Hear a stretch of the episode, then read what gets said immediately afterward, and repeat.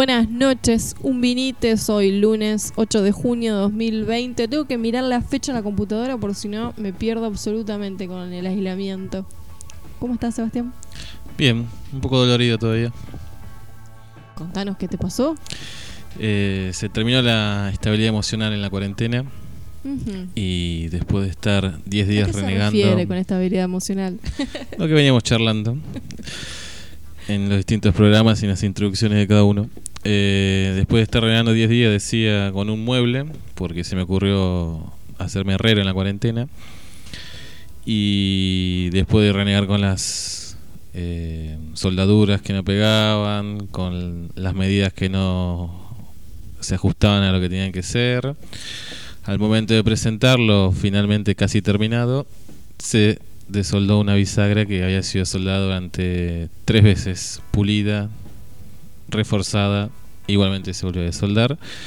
Y bueno, eso desató un ataque de ira que derivó en un golpe al piso y en la quebradura de mi dedo chiquito de la mano derecha. ¿Qué has aprendido?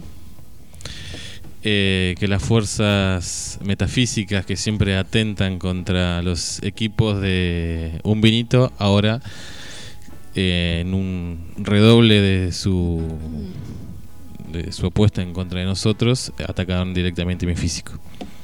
Vos estás sugiriendo que esto es charla inmediata con Aníbal Amaya. Sí, yo creo que él va a estar de acuerdo conmigo que esto no, no es una casualidad y, y que bueno, fui atacado por estas fuerzas que no quieren que se sepa la verdad del mundo.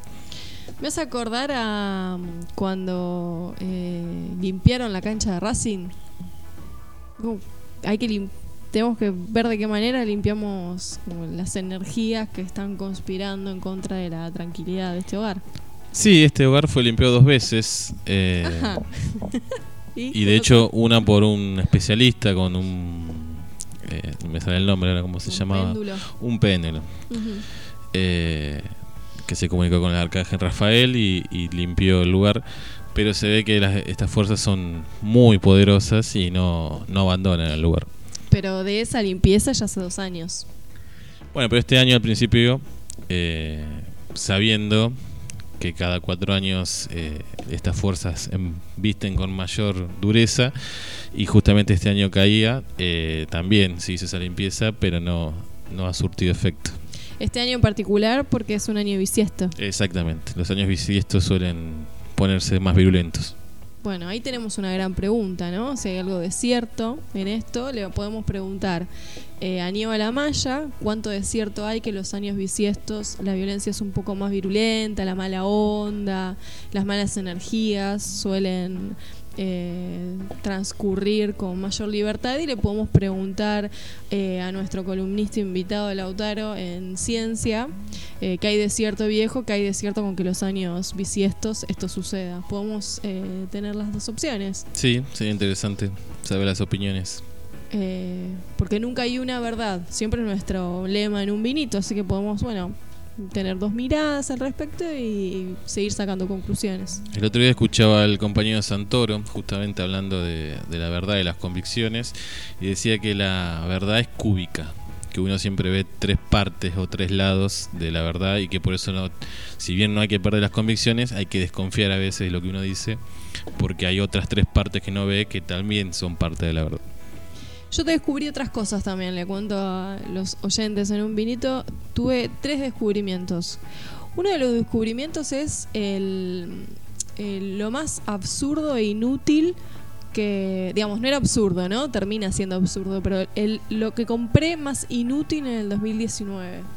La compra más inútil que hice durante el 2019. Que fue mi agenda. Gasté una fortuna en esa agenda. Una agenda tapadura, hermosa, con un montón de chiches. El, la compra más inútil que hice porque ahí está, con páginas incompletas. Bueno, pero igual eh, uno va organizando la cuestión, sobre todo laboral, a pesar de estar en la cuarentena. Claro, pero es todo tan virtual que la agenda ahí material, ¿no? En el escritorio con sus hojas hermosas, pierde este, lo, más inútil que compré en 2019. Siempre uno planificando, anticipándose este 2020 con un montón de lemas eh, que te levantan el ánimo, la agenda. Bueno, no, no la pegó. Iba a ser, ¿no? Prometía este año que... Era prometedor, pero bueno, eh, pasaron cosas. Pasaron cosas y cada vez se pone peor, eso es lo más terrible. Otra de las cosas, bueno, así que ahí yo eh, amplío la pregunta. Si a ver si los oyentes de un vinito, los que nos acompañan todas las noches, lunes y jueves en un vinito, eh, y los que se van sumando de a poco, descubrieron cuál fue la compra más inútil que hicieron en el 2019 para el 2020. Mi respuesta es la agenda. ¿Vos, ahora que te tiro la pregunta, pensás en algo? No, no, yo suelo ir comprando de acuerdo al, rating, no, minuto a minuto. Y otra de las cosas que descubrí son eh, los dos eh, beneficiados con la cuarentena. Descubrí dos seres vivos que están son unos afortunados, digamos, las cuarentenas fue lo mejor que les pasó en su vida, que son mis perros Felipe y Catalina. En contraposición del resto del mundo.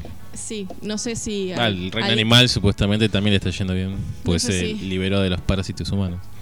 No sé si alguien tendrá algún ejemplo similar, pero en mi caso, habiendo decidido transcurrir la cuarentena en esta localidad, eh, Felipe y Catalina se vieron con la alegría de transcurrir el invierno, por ejemplo, de abajo un techo. Tienen un sillón donde dormir y cuando no, duermen en la cama. De pasar al patio helado de la intemperie a comer cuando la dueña se acordaba al calor del hogar. Y encima con amigos perrunos. Y comida regular. Y comida regular calor, comida regular y amor porque están en contacto diario y cotidiano con sus dueños humanos, sus compañeros humanos. Así que para mí son los dos más beneficiados del mundo, diría yo. Apuesto porque son los más beneficiados del mundo con esta pandemia. No sé si algún oyente de un vinito eh, podrá empatar lo que estoy diciendo. Y tengo otro descubrimiento más que esto es de fácil comprobación, son los nuevos neologismos que nos deja la pandemia. Que podría haber otros, ¿no? De acá que termine la pandemia, quizás. Por ejemplo, en Argentina eh, se creó la palabra covidengue. No, si para crear palabras somos. Covidengue porque se refiere a aquellos pacientes que se sospecha que podrían contraer coronavirus y dengue, obviamente el peor escenario de todos. Recordemos que el dengue es eh, una epidemia en la zona eh, y que en Argentina tenemos muchísimos casos de dengue además de, de COVID. Así que para aquellos pacientes que podrían haber contraído las dos enfermedades se creó este nuevo término COVID-dengue. Después, cumpleaños. Bueno, tuvimos que atravesar muchos cumpleaños. Es un término que casi se percibe claramente. Como no nos podemos reunir por el aislamiento, se crea esta nueva modalidad de festejos que hizo aparecer esta expresión, ¿no? Tengo un cumpleaños. Obviamente un cumpleaños mediante la plataforma Zoom. Ya el famoso término corona crisis para que ya es de uso frecuente en Argentina y aplicable a la crisis económica que viven los sectores productivos producto de la pandemia. Este cuarentenear para mí va a ser un término que se usa durante la pandemia solamente. Cuarentenear es un verbo que se deriva del sustantivo cuarentena. Eh, en todo el mundo se empezó a aplicar este neologismo. Nosotros los argentinos, como no podíamos ser menos, en realidad el verbo es cuarentenar sin la E y nosotros en la Argentina en las redes sociales ya aparece el término como cuarentenear agregándole la E porque no podíamos ser menos. Otro término nuevo que apareció con la pandemia es infodemia, que este término lo usa la Organización Mundial de la Salud para referirse a la información sobre la epidemia. Pero la información que no verás, digamos, las fake news. Exacto. So- sería la invasión de noticias poco confiables, falsas, maliciosas, bueno, etcétera. Ese término infodemia se refiere a ese tipo de información eh, sobre la epidemia, ¿no? Que sería infodemia vendría a refer- referirse a la epidemia informativa de la pandemia. Un término que, mirá, mirá si nos hemos referido a este espécimen de gente, pero sin el término preciso. Cov-idiot en inglés o covidiota. Sería la descripción de todos aquellos, aquellos sujetos que no cumplen con el aislamiento. O que niegan tal vez la pandemia. O bueno, sí, o lo los podríamos... Exacto, los podríamos eh, extender el término. En principio es para todos aquellos que ignoran la obligación del aislamiento. O por ejemplo, compran mucho más de lo que necesitan por la mm, eh, paranoia de que hay que comprar, como en su momento fue la compra de papel higiénico. En sintonía con esto, el otro día vi un video que supuestamente estaba borrado de las redes sociales, la verdad que fue bastante sencillo encontrarlo, sobre una supuesta científica que explica que el coronavirus existe, pero que no es tan mortífero como están diciendo y que a su vez fue diseñado eh, por un laboratorio. No se explica bien para qué o por qué, pero lo más insólito dice que los números de infectados y de muertos están inflados y que en Estados Unidos a un médico que pasara a alguien que murió por una cuestión respiratoria como coronavirus se le pagaba 13 mil dólares. Obviamente no hay ningún tipo de fuente ni nada es por el estilo. infodemia. Bien. Eh, así que bueno, las conspiraciones eh, continúan. Después de los millennials, los centennials, la generación Z, llegó la hora de los coronials. Todos aquellos niños, niñas, niñas nacidos durante la pandemia, eh, incluso la generación que venga después, que van a ser como consecuencia del aislamiento de las parejas, son la generación conol- coronials. Ya tenemos nueva denominación para los baby futuros. Eh, ¿Será como un subgrupo de los Centennial, que es la generación que actualmente existe? ¿O se terminan los Centennial y empiezan los Sí, Colonials a partir del colonials. 2020? Un Exactamente. poco arbitraria la separación. Bueno, eh, es, digamos, y de- si la tasa de natalidad aumenta post pandemia, ya hay toda una generación que es colonials. Sería como el, digamos, como el dato que se va a tomar en cuenta. Sí, una buena pregunta, ¿no? Eh, ¿Qué sería más lógico? ¿Que aumentara o que disminuyera la tasa de natalidad pensando en lo sombrío del futuro? Que aumente. Ante la desesperanza del futuro, la creación de vida es una esperanza en sí mismo. no sé si en términos tan filosóficos, pero, pero, digamos, em, pienso en, en sectores que, no sé, no tengan acceso a anticonceptivos gratuitos en este momento y obviamente va a aumentar la tasa de natalidad. Ah, voy a decir que el descuido de la salud pública o lo que entendemos como la ESI, tal vez, eh, haga que tengamos más nacimientos. ¿Sí? Bueno, más práctico, no tan de pensar el futuro. Claro, no es tan filosófico el planteo. Eh, después, otro de los términos que forman parte del nuevo diccionario post pandemia es la gripe ciña o el Chinese virus, que es el término que usó Trump eh, para referirse al coronavirus. Eh, después hay un término en japonés que es onnomi, espero haberlo pronunciado bastante bien, eh, que son esa- esos encuentros virtuales que se generan eh, porque no hay más bares o no puede haber encuentros presenciales. Entonces vos mediante alguna plataforma te juntás tipo bar pero virtual.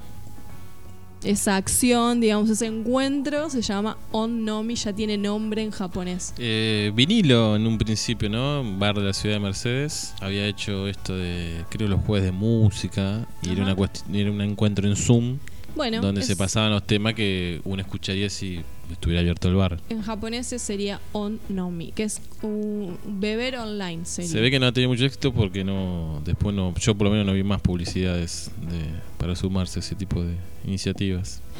Y después, bueno, por ah, me, me pareció muy interesante una palabra en, que puede ser eh, en inglés, es Drácula sne- Sneeze, eh, que sería, ¿vieron Drácula?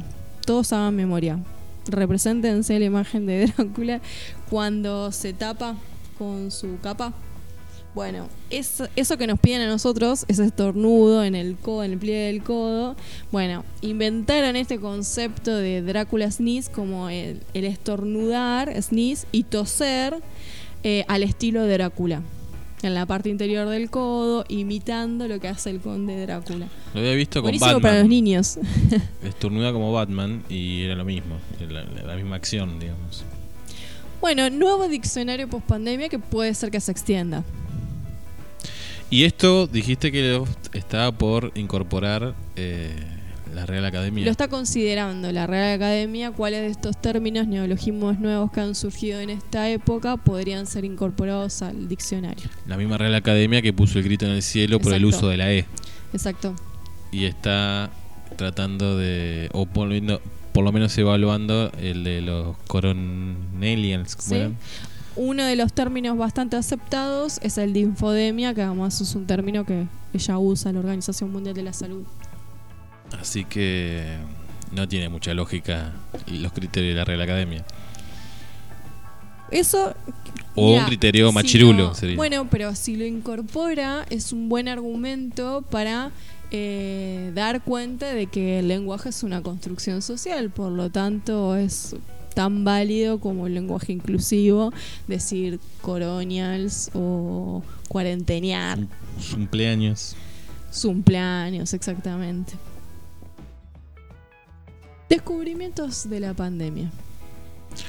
Bueno, antes de entrar a la parte seria, que son las noticias, eh, escuchamos una canción y ya volvemos con la parte de internacionales.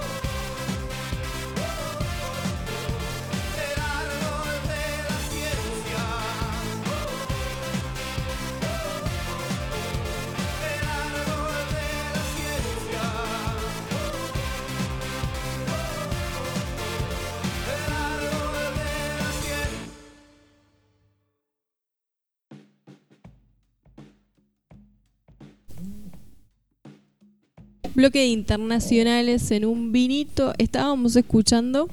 Richter eh, es una banda que solía venir al Bar Ofelia, acá en Zipacha, que ya no existe, pero si alguno se acuerda.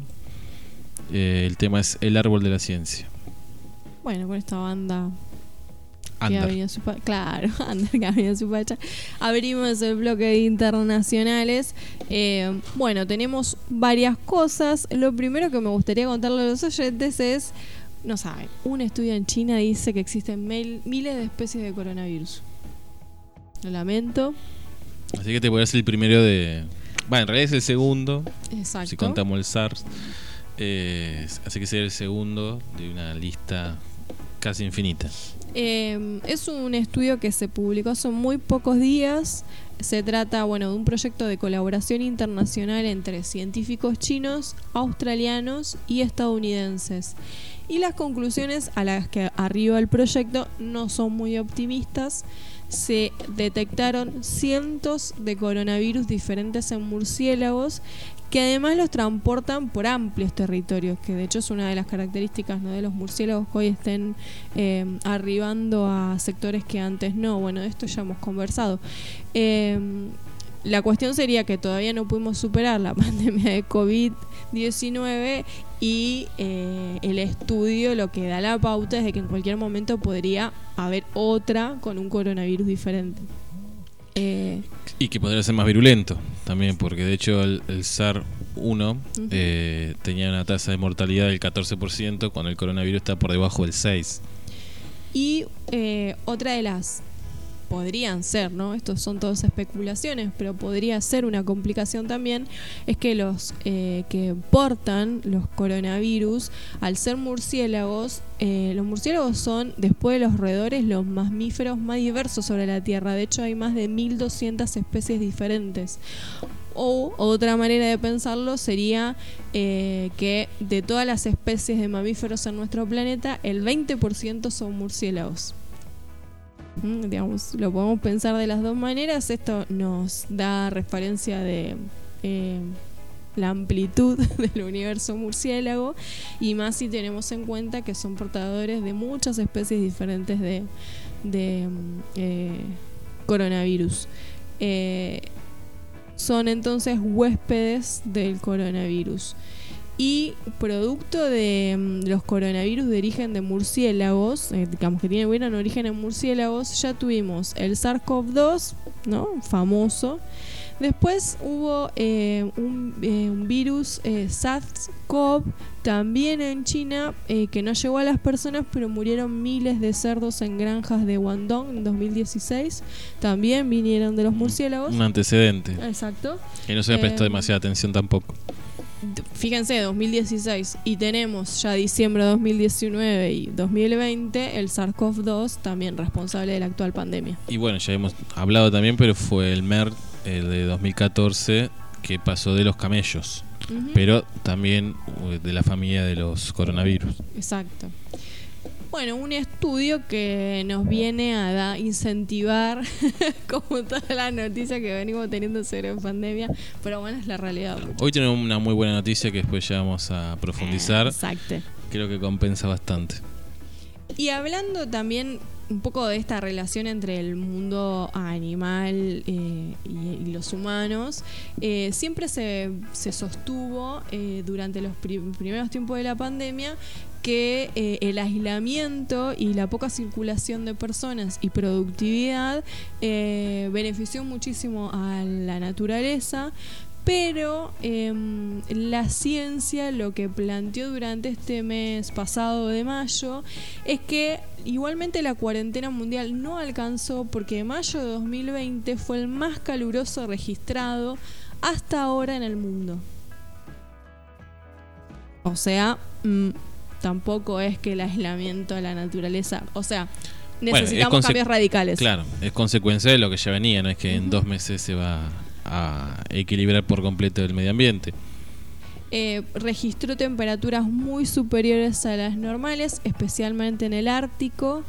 Eh, di- y de hecho el estudio lo que plantea es que las temperaturas más altas de lo normal eh, se registraron, pero incluso digamos, fueron temperaturas muy anormales. Por ejemplo, en Siberia, con casi 10 grados centígrados por encima de lo normal.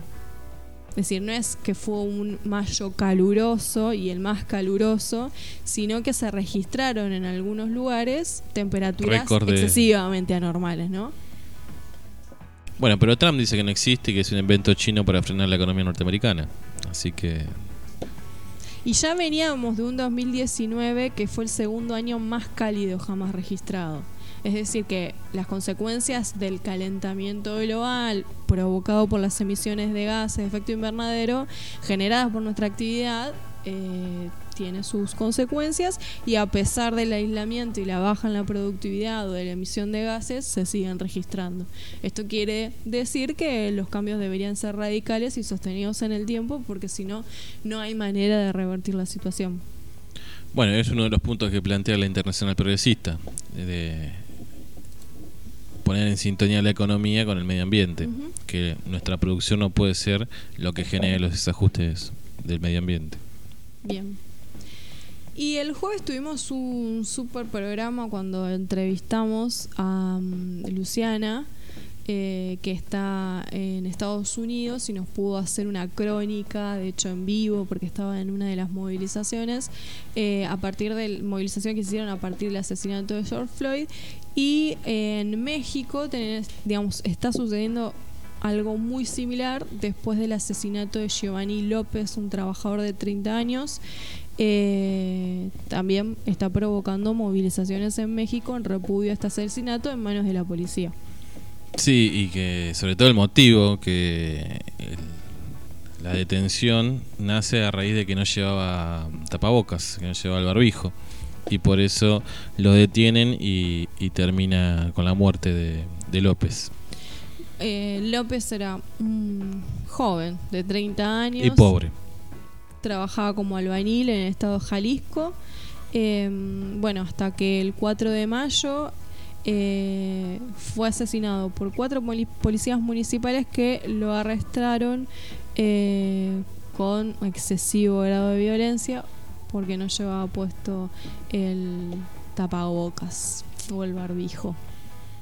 Así que bueno, hubo muchas movilizaciones y hubo incendio de, em, autos policiales, de camionetas policiales. eh, así que, Se bueno, suma la ola suma. que alcanzó las principales capitales del mundo, ¿no? En. Londres, París, en Australia. Ujú. Se vieron manifestaciones a raíz de del asesinato en Estados Unidos y bueno, esto también se enmarca dentro de lo mismo. Sí. Eh, seguimos con Brasil y otra vez nuestro amigo Bolsonaro, que acá el diario Infobae lo deja bastante bien parado porque lo que nos cuenta es que todo esto que está haciendo Bolsonaro no tiene que ver con que se le saltó la chaveta del todo, sino que tiene que ver con un plan político que tiene Bolsonaro para poder mantenerse en el poder, ya que estaba debilitado su lugar como presidente y bueno, de esta manera hace que eh, él no ser el responsable del desmanejo de la pandemia, sino que aparece como una víctima del sistema político brasilero disperso, corrupto, y que él quiere poner orden y no puede. Entonces de esa manera... Ah, me muero. Perdón la interrupción, pero me encantaría que Infobae tuviera la misma mirada cuando los trabajadores o no sé, el grupo feminista te rompe todo en la calle y dijera, bueno, son víctimas del sistema. Ahora esa lógica para Bolsonaro está bien. Bueno, es lo que plantean. Eh, que bueno, habría que preguntarle realmente a un brasilero si esto es así, que conozca bien el sistema o la, la- lo pequeño del sistema político de Brasil. Acá lo que hacen es esa, esa descripción de que, que la vuelta a la democracia nunca fortaleció, digamos, el, el poder ejecutivo y que es casi simbólico el poder ejecutivo en Brasil, que todo el tiempo hay una negociación con pequeños grupos, digamos, habla como un feudalismo político. Y bueno, que Bolsonaro de esta manera estaría tratando de sostenerse en el poder para que no le pase lo que pasó antes. Eso de, bueno, Brasil tiene una historia de no terminar los mandatos, básicamente. Una de las decisiones que tomó Bolsonaro eh, en los últimos días es modificar el sistema de recuentos de contagiados de COVID y de, mm, sobre todo de fallecidos. Por lo tanto, las tasas disminuyeron bastante, así que ya hablar de datos prácticamente pierde sentido porque no serían fidedignos, digamos, no estarían reflejando exactamente la realidad porque modificaron la cuestión. Bueno, y uno de los argumentos que ponen es que a raíz de la pandemia, una persona autoritaria como Bolsonaro podía haber avanzado sobre libertades individuales y sin embargo no lo está haciendo en pos del, de defender del coronavirus. Eso demostraría que en realidad no es que está loco, sino que tiene otra estrategia política distinta. Claro. Bueno, Infobae. Eh, nota de sobre economía. Es posible reducir la semana laboral. Así que es posible. Bueno, ya veníamos trabajando sobre este tema. Sí, lo habíamos visto en el caso de Nueva Zelanda. Sí. Que bueno, hoy, hablando de Nueva Zelanda, de- se declaró libre de coronavirus. Igual que Groenlandia, que lo había hecho, había vuelto a tener casos y ahora nuevamente está libre de coronavirus. Otro de los países que veníamos siguiendo que estaba cerca era Islandia, pero otra vez ha sumado un caso y tiene tres casos activos.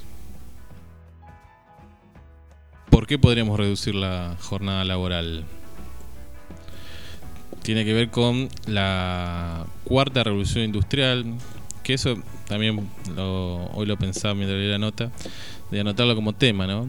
Eh, ver qué son las revoluciones industriales o qué fueron las revoluciones industriales y por qué se dan y por qué estamos hablando de que estamos atravesando la cuarta revolución industrial.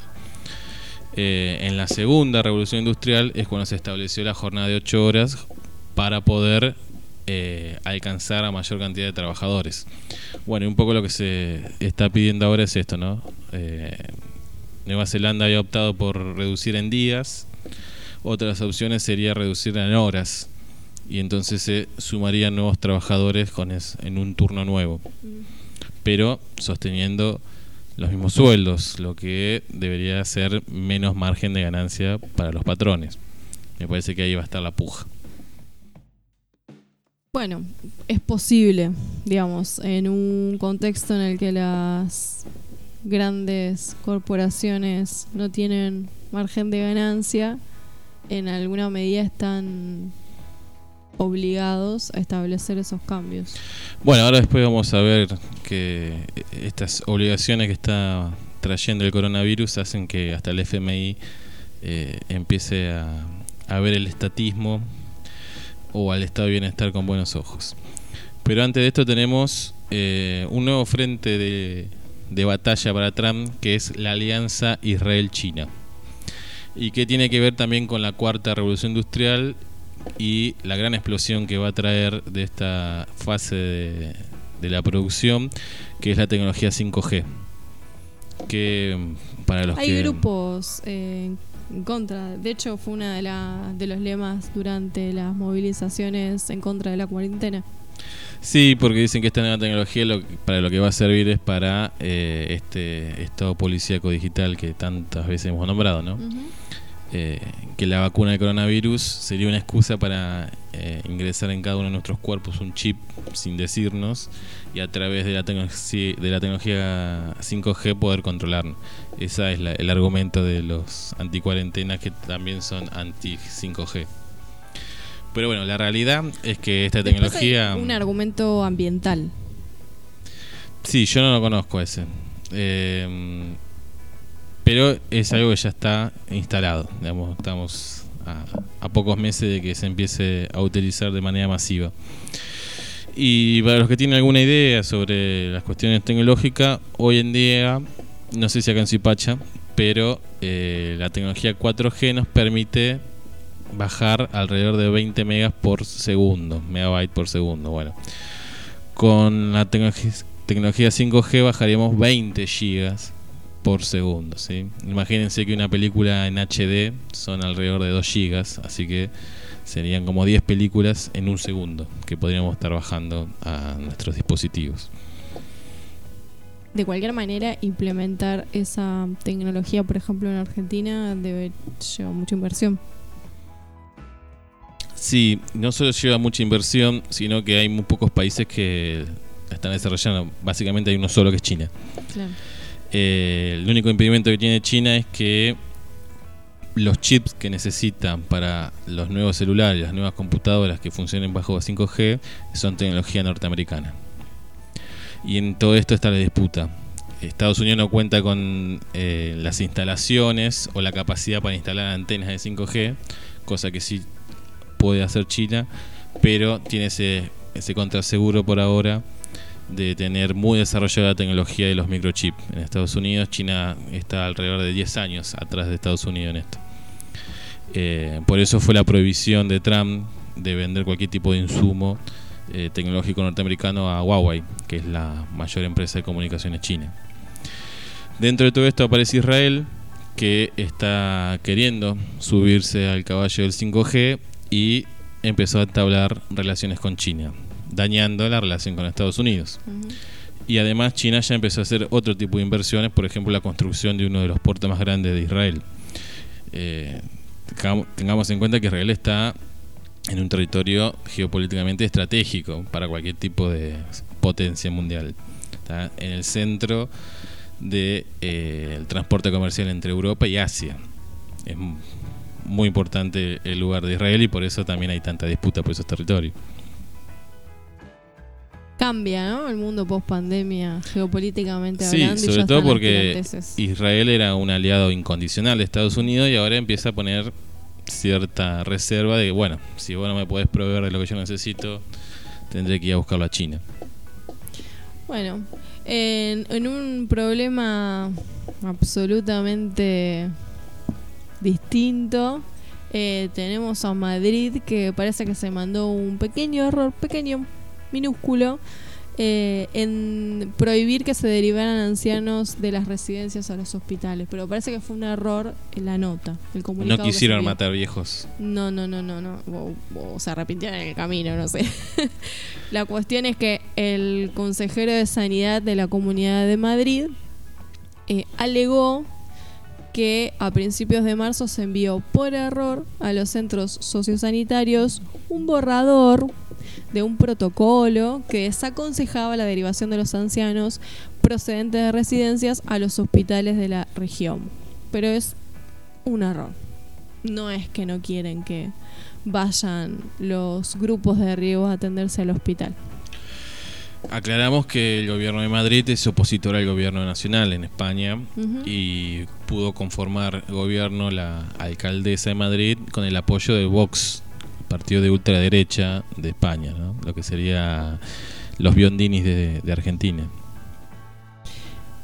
Obviamente está en entredicho que haya sido un borrador lo que se mandó, ¿no? Ahí en la disputa política, pero bueno, nada.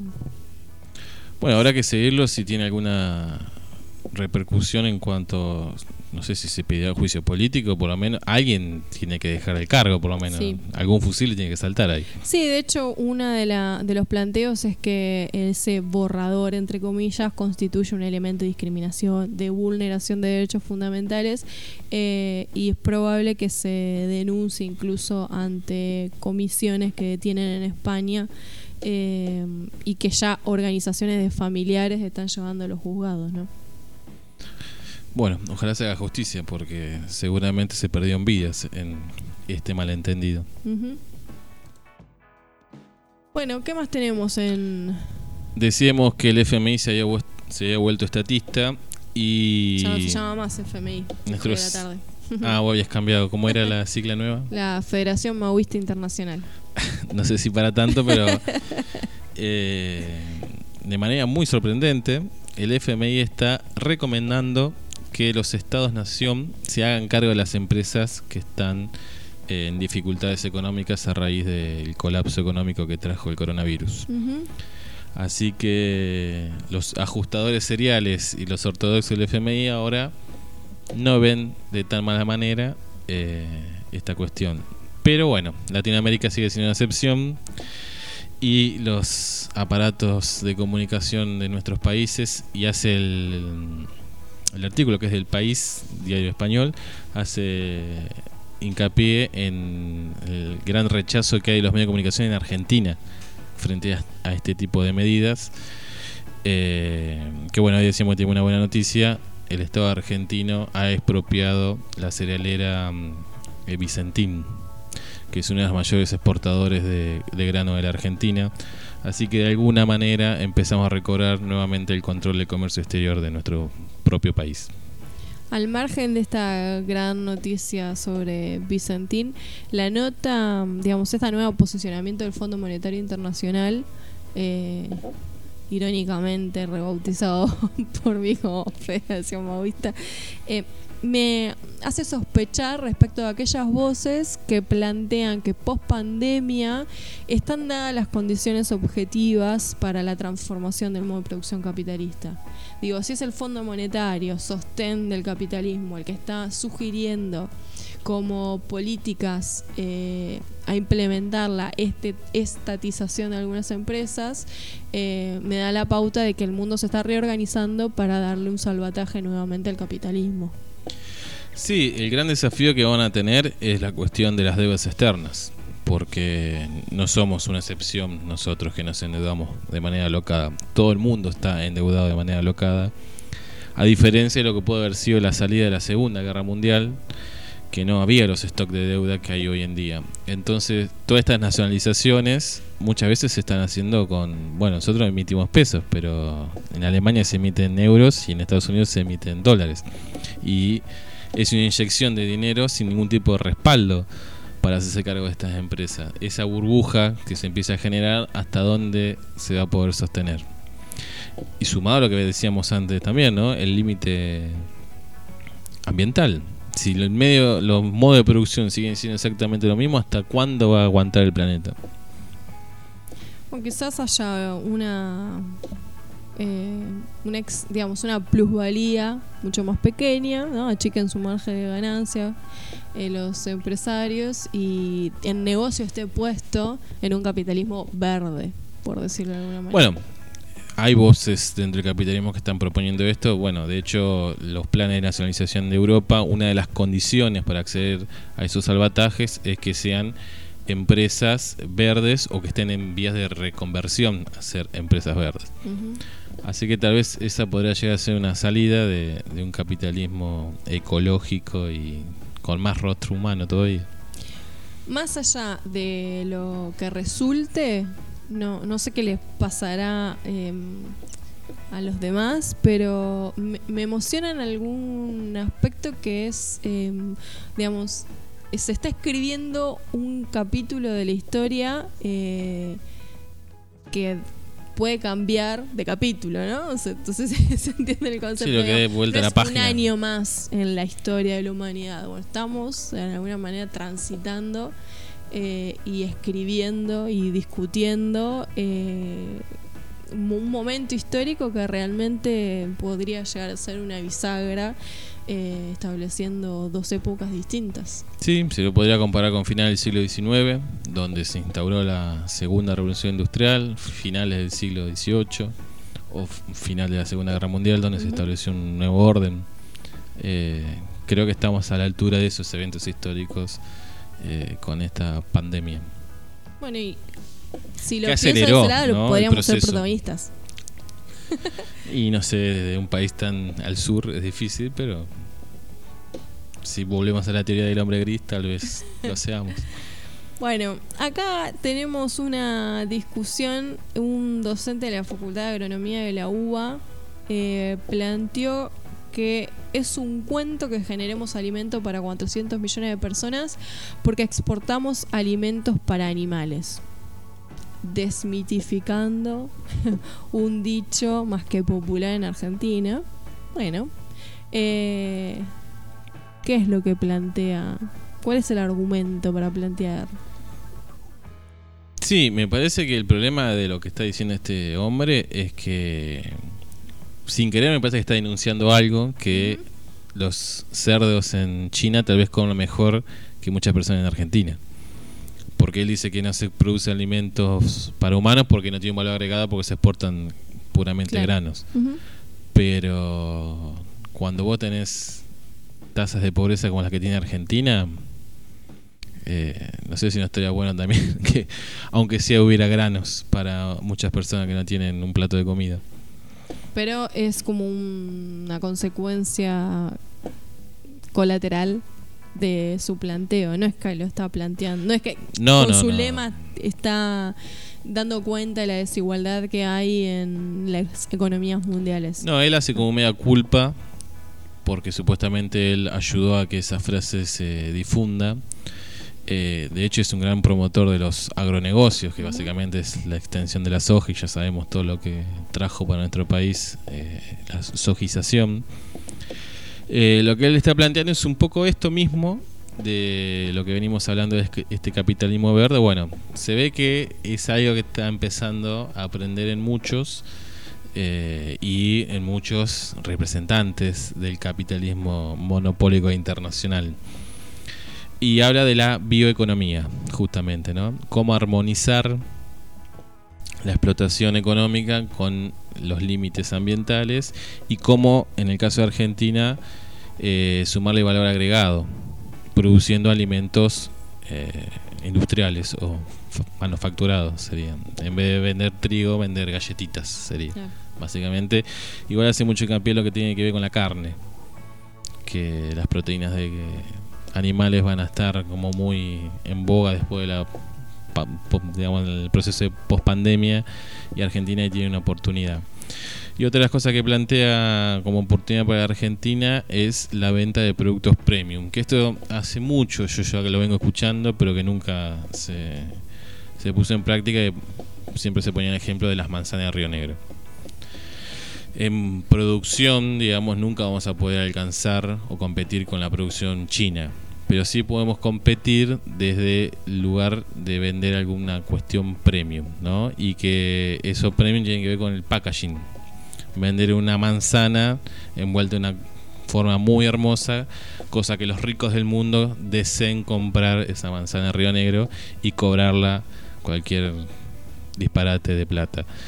La pregunta y la experiencia de Argentina es, si eso sucede, ¿cuánto van a valer las manzanas acá adentro?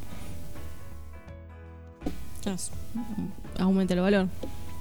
Salvo que ahora con Vicentín se compre la producción nacional al precio que regule el Estado y sea el Estado el que venda fuera los productos sin afectar los precios nacionales, como pasaba con el IAPI en la década del 40. Bueno, por último en internacionales, eh, ya lo habíamos mencionado el jueves, finalmente sucedió la movilización en Uruguay. eh, la calle Pou vio la primera medida de fuerza. Eh, un poco, la verdad que si uno mira las fotografías de la movilización, se movilizó bastante gente a pesar de la, de la eh, del aislamiento. Sí, igual Eh, Uruguay está en un momento de apertura ya. Está en un momento de apertura, pero no donde se dio la movilización, que fue en Montevideo. Y buena parte de la movilización también se generaba virtualmente. Eh, lo que está en discusión y se está rechazando son las medidas de ajuste que está tomando la calle Pou y denunciando la emergencia social que hay en Uruguay. Que, mm, ¿Cómo quedan un poco en Orsay estos muchachos ¿no? de la ortodoxia económica latinoamericana? Porque sus grandes referentes como el FMI ahora le están diciendo que no, que no hagan lo que están haciendo, como pasó con Lenin Moreno en Ecuador, que en programas anteriores también estuvimos contando su, su ley de, de ajuste en el medio de la pandemia. Eh, igualmente, este paquete de medidas que mandó al Congreso la calle Pou también tiene que ver una cuestión de la seguridad interna y cómo se está fomentando desde el Estado eh, más violencia por parte de la institución, ¿no? O sea, la, la violencia institucional. Sí.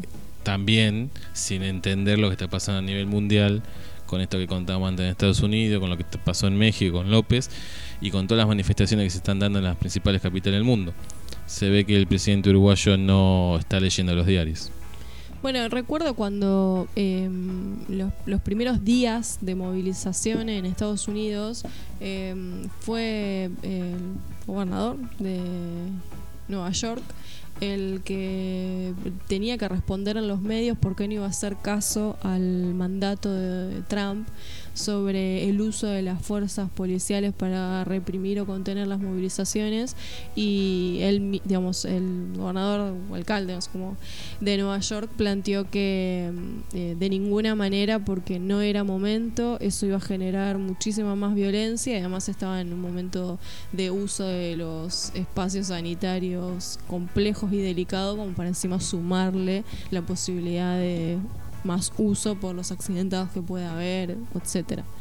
Bueno, nos contaba nuestra invitada el último, el último programa de que eh, uno de los pedidos de, de los directivos de las instituciones médicas era no tiren gas a la policía porque Exacto. ya está sobrecargado el sistema de salud por la pandemia y encima se sumaban los heridos de las represiones. Sí, el uso de gases provoca que uno tosa. Problemas respiratorios, claro, justamente. exacto, se, se, se quita el barbijo y eso también puede provocar o facilitar el contagio. Así que, bueno, eh, Bueno, también nos contaba que esperaban a raíz de, de estas manifestaciones Un una- un nuevo brote de, de los contagios en coronavirus, que en Estados Unidos eh, ya alcanzó más de 2 millones los contagiados y 113.050 muertos tiene Estados Unidos al día de hoy. Bueno, hemos atravesado el bloque de internacionales. Completo y cargado estuvo. Vamos a escuchar otra canción para volver a lo nacional, que también tiene muchas noticias hoy.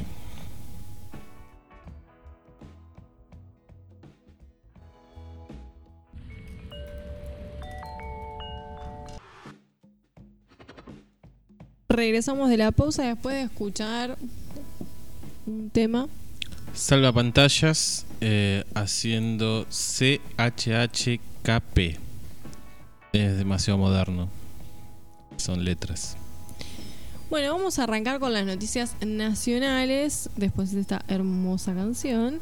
Eh, lo primero que me gustaría compartir con un Vinites es una buena noticia dentro de todo respecto de lo que ya atravesamos en internacionales, eh, que tiene que ver con el desarrollo científico que provoca la pandemia. Y en este caso hay un grupo de científicas argentinas que están desarrollando una vacuna y eh, de esta manera suman a Argentina a la competencia internacional. De hecho, eh, ya está en marcha eh, la prueba eh, en humanos de la vacuna de Inglaterra. Que Hoy esperan los primeros resultados para agosto. Exacto. Y a mí me surge una pregunta, un poco de Grinch, pero si funciona la vacuna londinense y en septiembre, octubre ya va a estar disponible por lo menos para ellos y en los siguientes meses para el resto del mundo. Sí, de hecho, eh, se pronostica que para Navidad, ¿no? En esto, como se lema romántico, el mejor regalo para todo el mundo sería, y es lo que esperan, que ya para Navidad eh, sea extensiva en todo el mundo la aplicación de la vacuna. Yo la pregunta que me surge es si este tiempo, ¿no? que sería un año, porque si la esto empezó en diciembre del año pasado en China y si en diciembre estuviera la vacuna para todo el mundo, ese año alcanza para generar las nuevas conciencias que se necesitan eh, en todos estos cambios que estamos charlando y, y que son imprescindibles para que la raza humana siga existiendo. Eh, o todavía necesitamos un poco más de confinamiento para seguir reflexionando y pensando cómo tiene que ser el mundo a partir de ahora. Lo respondemos en el bloque del tema del día. Bueno, lo dejamos ahí pendiente entonces. Eh, vamos a estar charlando un poco sobre aprendizaje. Bueno, este grupo de científicas eh, argentinas eh, que está liderado por una experta eh, de la UNSAM, la Universidad de San Martín, y además por miembros del Ministerio de Ciencia y Tecnología, del Esas CONICET. son las universidades que habrían Kirchneristas. sin ningún tipo de criterio según Vidal, ¿no? Exactamente. Bueno, es un equipo interdisciplinario compuesto por virólogas, inmunólogas y especialistas en el análisis de la estructura de las proteínas. Hace muchos años que están trabajando en vacunas y adyuvantes, hace una diferencia incluso en el tipo de vacunas que existen. Y bueno, eh, de hecho participaron en el desarrollo del kit serológico de, para detectar anticuerpos eh, que Argentina lanzó ya hace algunas semanas atrás. Eh, y bueno, le dieron adelante con la propuesta de eh, pensar o desarrollar eh, una posible vacuna eh, para COVID-19. Obviamente necesitaron de inversión, de presupuesto. eh, Estatal. Exactamente. Otra de las cuestiones que plantea es que es ya, digamos, no hay manera de esperar eh, a la famosa teoría de la inmunidad del rebaño, porque de eso plantea que está sumamente lejos. eh, y de hecho da su argumento eh, y dice que ya investigadores franceses reportaron en un trabajo que fue conocido en toda la comunidad científica, tras 28.000 muertes en Francia, solo el 5% de la población adquirió inmunidad. Bueno, con el tema de la vacuna inglesa, eh, los resultados que más esperan, más allá de que si resulta o no resulta eh, contra el coronavirus, es por cuánto tiempo resulta, justamente por este tipo de cosas. Bueno, una de las cosas que un- siempre, mm, digamos, que en, relación a la vacuna inglesa, lo que se va a investigar es, o lo que se va a saber después de haberse aplicado, es cuánto tiempo las personas que reciban la vacuna pueden estar inmunizadas. Respecto de la inmunidad de rebaño, el dato que planteaban, los datos científicos que se manejan, es que para que la teoría de la inmunidad del rebaño tenga validez, el 60% o más de la población tiene que desarrollar anticuerpos, si no la teoría no es válida.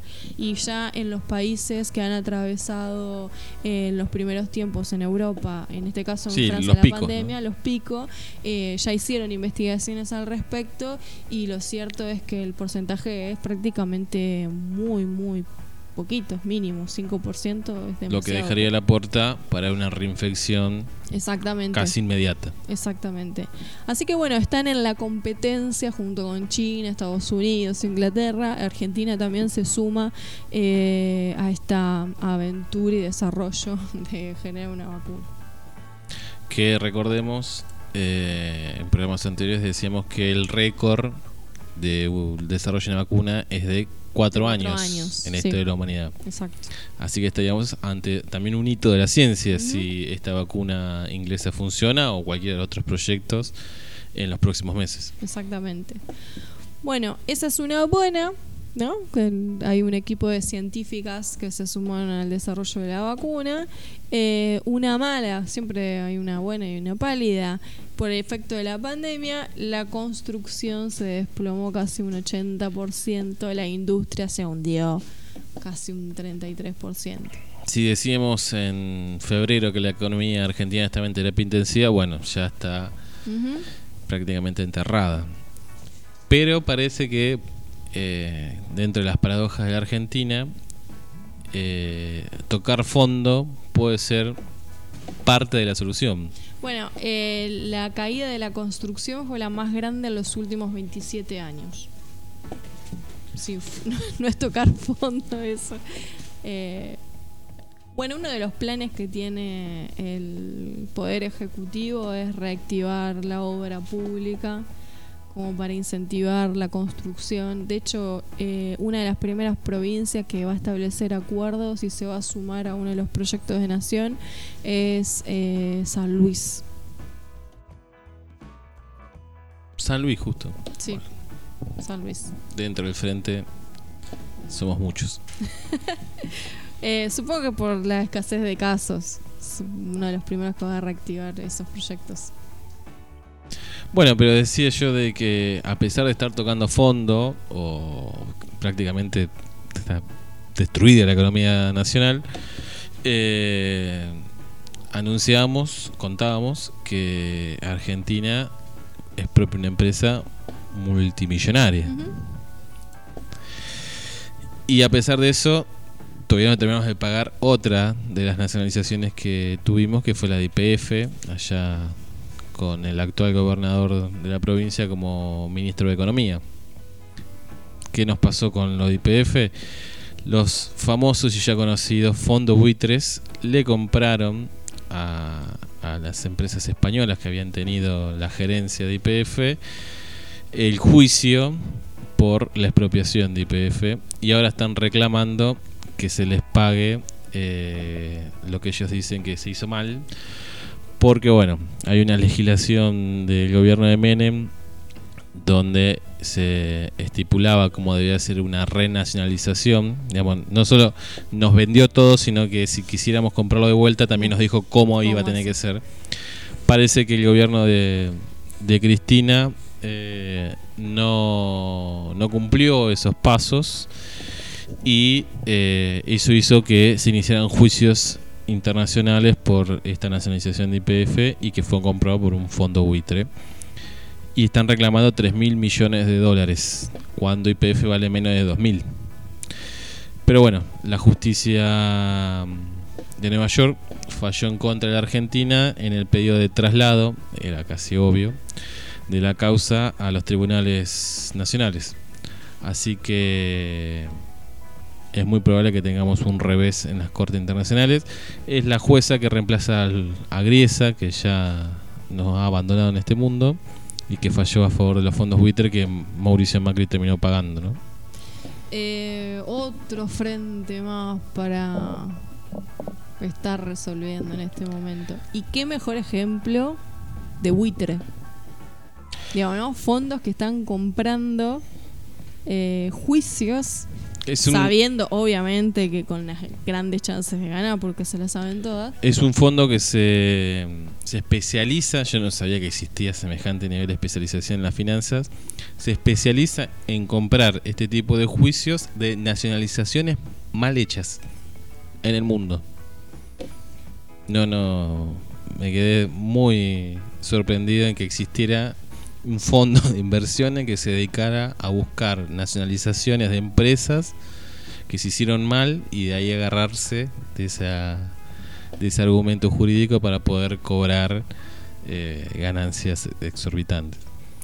Quizás en este, no sé, especulo, pienso, eh, quizás en este contexto en el que el Fondo Monetario está eh, sugiriendo que los estados nacionales se hagan cargo, eh, haya alguna luz de esperanza para que la justicia estadounidense no masacre la economía argentina. Sí, lo único bueno que tiene Argentina a favor en- por el momento es el tiempo. Eh, tiene todavía varias instancias de apelación y esto podría pasar de dos a cuatro años hasta que se efectivice. El problema es que en ese momento, si se efectiviza, eh, por ejemplo, si se llega a un acuerdo por la deuda de privado que está llevado adelante el ministro Guzmán, en ese momento, si Argentina le pagas a sus acreedores la deuda externa, pero no pagó lo de IPF, se le van a congelar y embargar esos fondos, entonces estaría entrando dentro de cuatro años en un doble default nuevamente, Claro. como pasó en el 2014. Más allá de la voluntad de pago que tenga Argentina con sus acreedores, eh, los juzgados de Nueva York pueden embargar esas cuentas y hacer que no se pague la deuda. Se habrá que cambiar el mundo, ¿eh? Habrá que ver si existe Nueva York dentro de cuatro años, ¿no? Pero bueno. Ojalá que no. Eh, cambios eh, post pandemia en educación. Parece ser que hay varios. Eh, se está organizando la vuelta a clases.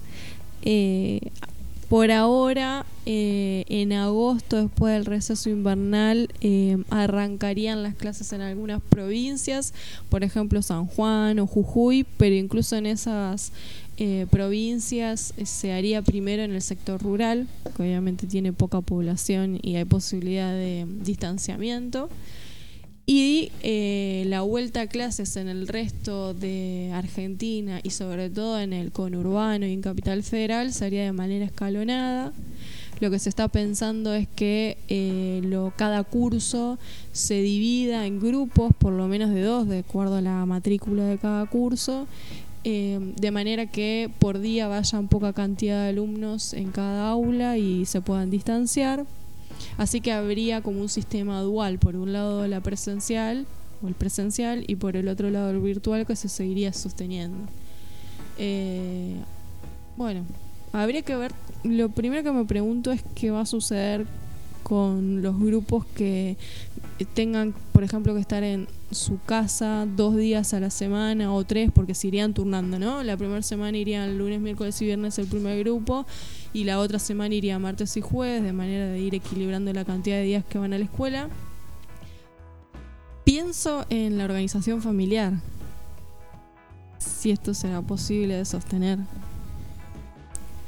No sé o cómo. seguirá eh, extendiéndose la licencia por, en el trabajo a los eh, padres que tienen eh, hijos en edad escolar que dos o tres días y des- encima de manera rotativa no van a estar en la escuela.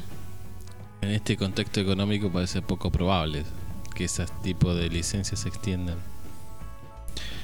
Eh, el otro día leíamos el caso de Nicaragua, de que no estipuló ningún tipo de cuarentena ni de medida de prevención, pero la propia población dejó de mandar los chicos a la escuela.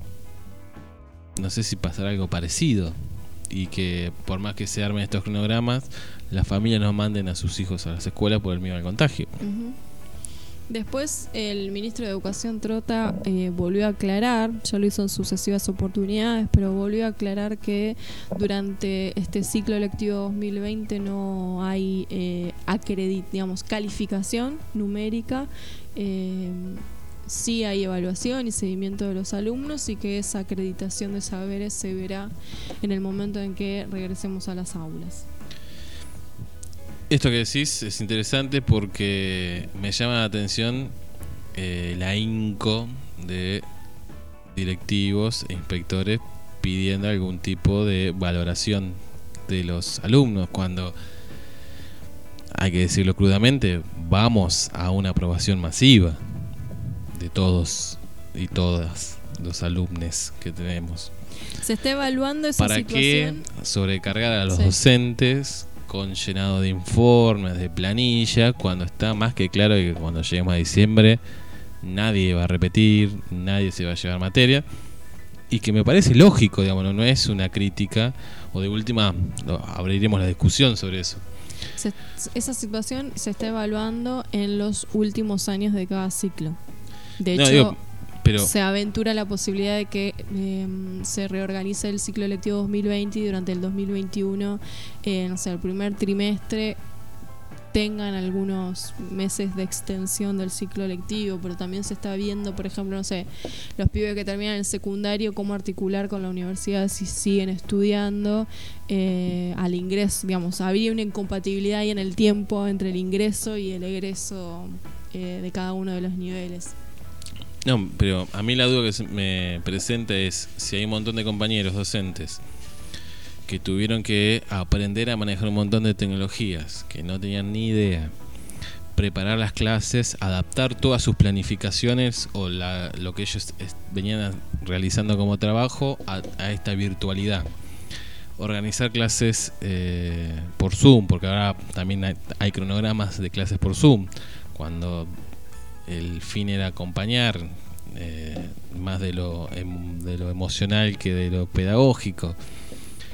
Y encima ahora se suman todas estas cuestiones de informes, pseudo calificaciones, veamos, aparte aparece un montón de eufemismos para hacernos los buenos, pero sin embargo siempre aparece la escuela de Sarmiento, eh, no por ser despectivo con Sarmiento, pero sí anacrónica. Eh, es siempre la misma historia. Una cosa dice el ministerio y otra cosa después termina aplicándose en los territorios. Creo que es una de las grandes debilidades del sistema educativo que tenemos. Otro de, lo- de las medidas que está y, este, mencionada en el protocolo sobre el que se está trabajando es em, que también no se vuelve a las escuelas que no puedan garantizar condiciones de higiene eh, necesarias y estipuladas en esta pospandemia, digamos, ¿no?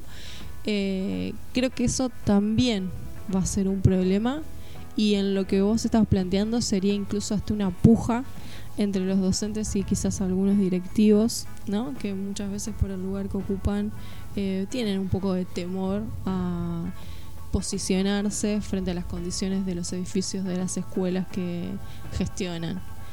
Ahí me parece que podría llegar a haber... eh, De hecho, creo que va a ser una tensión a futuro cuando se flexibilice la cuarentena y volvamos a clase, va a ser una tensión la cuestión educativa. Me parece que es un excelente momento. Creo que no hay mejor momento que en el que estamos atravesando para repensar la escuela. Hay que ver qué rol juegan cada uno de los actores. El Estado, los docentes y los sindicatos. Sí, está bien, pero digo, más allá de eso, eh, repensar la escuela, ¿para qué tenemos una escuela? ¿Para qué queremos una escuela? ¿Para qué sirve la escuela? La escuela es un transmisor de conocimiento, es una contención social, es una contención psicológica, es todo. Bueno, contamos con los recursos humanos, materiales para que sea todo o no tiene que ser todo. El sentido en sí mismo y la identidad de la escuela, que la verdad que está bastante dibujado. Eh, el lunes de la semana que viene tenemos especial sobre educación en un vinito. Pongámosle fecha a este asunto. Eh, y el jueves tenemos debate, ¿no es cierto? El juego tenemos debate eh, a cargo de nuestro especialista en cine y debates de un minuto del profesor Liera. Así que, y el lunes ya está. Ya, ya sale el flyer Ya sobre que debates educativos. Dijiste debate, le aprovechamos para mandar un saludo a Lucho Cota, que nos estaba diciendo que nos está escuchando y fue uno de los que integró el primer debate en vivo de un vinito, así que un abrazo para él. Saludos a Lucho entonces. ¿Qué pasó con el funcionario de la red encargado de la Villa 31 que es inversor del fondo BlackRock? De una inversión tiene en su declaración jurada de 2,5 millones. Sí, eso es lo que dice que tienen En la declaración jurada, claro, eso estás pensando. Si eso declaró, mamita, lo que debe tener. Y no es un funcionario nuevo, fue funcionario de la ciudad durante el gobierno de Mauricio Macri, que es cuando se contrajo toda la deuda con BlackRock. Así que eran parte del Estado, pero a su vez también eran parte de los fondos de inversiones que compraron los bonos que el propio Estado emitía. Eh, se trata de Diego Fernández, secretario Digo, de la Integración Urbana, ¿no? La pregunta que puede surgir ahí es, ¿no se emitió deuda tal vez a propósito? Porque como ya eran inversores de esos fondos, iban a tener una gran ganancia. ¿Y eso no es robar plata del Estado? ¿O porque hay leyes que lo permiten, no se puede poner en tela de juicio que eso también es una forma de robarle plata al Estado? ¿O solamente le roba plata a López tirando bolsos en un convento? Al menos ahora la justicia está avanzando en las causas de espionaje. Veremos si puede avanzar en juicios políticos por la fuga de capitales durante el macrismo. Pero bueno, este individuo de que es funcionario público y a su vez es parte de los acreedores de la Argentina, del Estado argentino, eh, era el encargado de llevar adelante las obras en, en las villas de la capital, como en la Villa 31, y Sí, secretario de Urbanización. eh, generar las condiciones necesarias para que no falte agua, por lo menos. Yo no sé cuánto será el sueldo de un secretario de urbanización, pero mira, tiene adquirió una casa en su última declaración jurada, eh, lo declaró justamente en Uruguay por 20 millones de pesos. Una casa en Tigre, un semi-remolque, un yate, una moto BMW 1200, no sé cuánto, una camioneta Toyota y además de la plata declarada con este fondo de inversión en BlackRock. La verdad que ser secretario de urbanización es un sueldazo, pero no. No se puede lograr todo con el sueldo. Es clarísimo que hay una jugada oscura.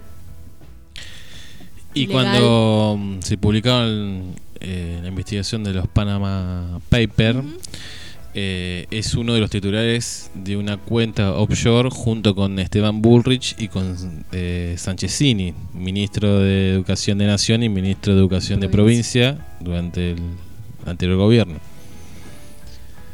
Eh, así que bueno, tienen negocio en todos lados esta gente. ¿no?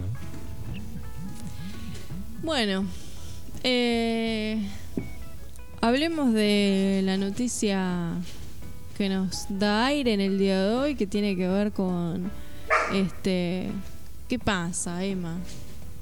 Yo cuento, Emma está enamorada de Felipe. Es Le- una de las historias de amor de la una sí, de pandemia, pandemia, de la cuarentena. le- lo mata a besos, pero Felipe mira así como un cara, sáquenme esta pesada de encima, como en este momento. Bastante se está dejando besar. Es un momento insólito en un minito, les aviso. Nunca habíamos visto que Felipe resistiera tanto a los besos de Emma. Bueno, Vicentín. Lo logramos. Sí, vamos a ver cómo se aplica. Eh, uno está en un estado un poco de euforia en el momento de escuchar la noticia. Eh, Hubo conferencia de prensa. creo que el, Fernández el hoy. presidente eh, también puso paño frío ya mismo en la conferencia de prensa cuando habló de una empresa testigo. Exacto. Lejos va a estar, más allá de los deseos que uno tenga de ser el IAPI, ¿no?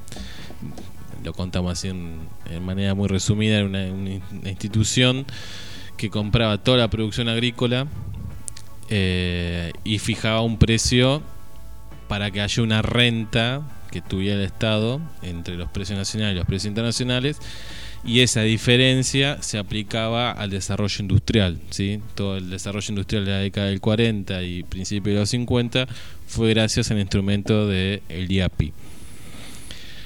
Eh, cuando un gobierno peronista toma una medida como esta de eh, expropiar y nacionalizar una de las mayores eh, exportadoras de granos, automáticamente nos lleva a ese lugar, pero no va a ser lo mismo. Pero bueno, ya tener una empresa testigo, como dijo el presidente, va a modificar bastante la cuestión de eh, la entrada de divisas, que es el gran problema que tiene Argentina. Hoy, entre todas las noticias, leíamos que se espera que para fin de año el rojo del Estado argentino sea de 15 mil millones de dólares, sin contar la deuda. Digamos, de gastos corrientes, estamos 15 mil millones de dólares abajo. Eh, lo que hace muy necesario el aumento de las exportaciones y de manera bastante inmediata para empezar a cerrar ese rojo, más cuando se está hablando, por ejemplo, de que el IFE se convierta eh, en Universal. universal y en política de Estado, digamos, ya no, no, no se vuelva atrás con eso. Que aplaudimos esa medida, pero bueno, hay que ver cómo se financia todo eso. Eh, una de las formas puede ser que el comercio internacional, las grandes rentas que da el comercio internacional, sobre todo de la exportación de granos, quede mucha más parte en el Estado argentino que el- las míseras retenciones que está pagando el sector hoy en día. Otra de las formas, o que podría ser en paralelo, no hace falta que sea solo una, es la tan ansiada reforma tributaria. Y no que sea este impuestito del 1,5% por única vez a las grandes fortunas, sino que sea una reforma estructural del sistema tributario y los que más tienen sean los que más paguen por una vez en la vida en Argentina. Bueno, hoy justamente lo que anunció Alberto Fernández es que firmó el decreto de necesidad de urgencia que dispone la intervención por 60 días a Vicentín y confirmó que el gobierno enviará al Congreso eh, un proyecto de ley para expropiarla. Lo que dijo Alberto Fernández es que es una decisión estratégica para la economía nacional, explicada acá por el profesor Maldonado, eh, y aseguró que la empresa iba camino a la quiebra y que justamente por ese argumento toman la decisión de la intervención y del proyecto de ley para expropiarla.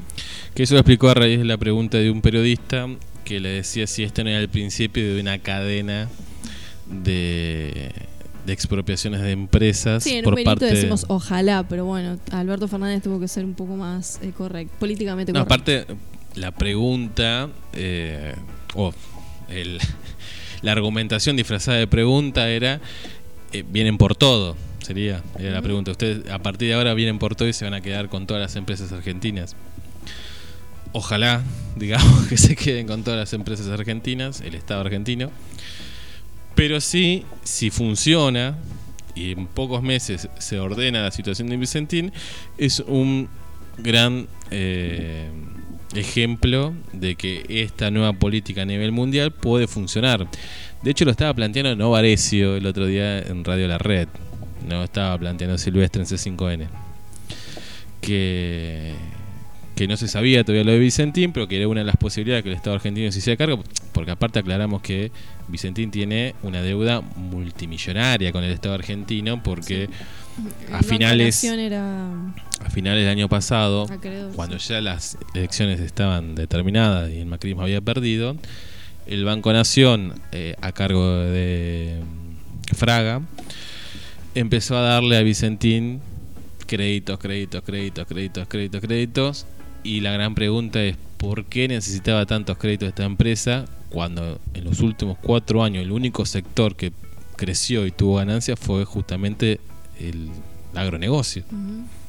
¿Qué pasó? Que la empresa que tiene casi el monopolio de la comercialización de los granos en Argentina y que fue acompañado de un montón de medidas, como por ejemplo la rebaja de las retenciones, y a pesar de eso necesitó el salvataje del Estado y ni siquiera le alcanzó porque a pesar de toda esa plata que le dio el Banco Nación sin hacer ningún tipo de estudio sobre la posibilidad de pago, la capacidad de pago de Vicentín, entra en, en convocatoria. ¿Se la fugó? ¿Me la habrá puesto fuera? Eh, se irá a saber en los próximos meses. De hecho, el presidente también dijo que toda esta parte eh, judicial y de investigaciones ya está en la justicia y que eso va a ir por un camino. Y por otro camino es salvaguardar los 7.000 puestos de trabajo que representaba Vicentín, sobre todo para la provincia de Santa Fe. Y esta cuestión estratégica de empezar de alguna manera a recobrar el control del comercio exterior en la Argentina. Exactamente. Bueno, celebramos la noticia. Brindamos con un vinito. Exactamente. Bueno, no sé si nos queda algo más de bloque de nacionales. No, yo por lo menos no tengo Perfecto, más. entonces. En el bloque que viene vamos a estar charlando un poco de aprendizajes. Eh, ¿Qué pasa después de la pandemia? Eh, con los vínculos, con la educación, eh, con los nuevos puestos de trabajo que se están eh, aventurando. Vos hoy hablabas de tu sorpresa porque existe un grupo de abogados específico para ver países con deu con eh, Nacionalizaciones mal que hechas. estén mal hechas. Bueno, eh, la especialización de trabajos que se viene es casi insólita. Vamos a estar charlando un poco de eso y nos volvemos a hacer la pregunta de si aprenderemos algo durante la pandemia como para revertir la situación mundial. Si tomaremos conciencia.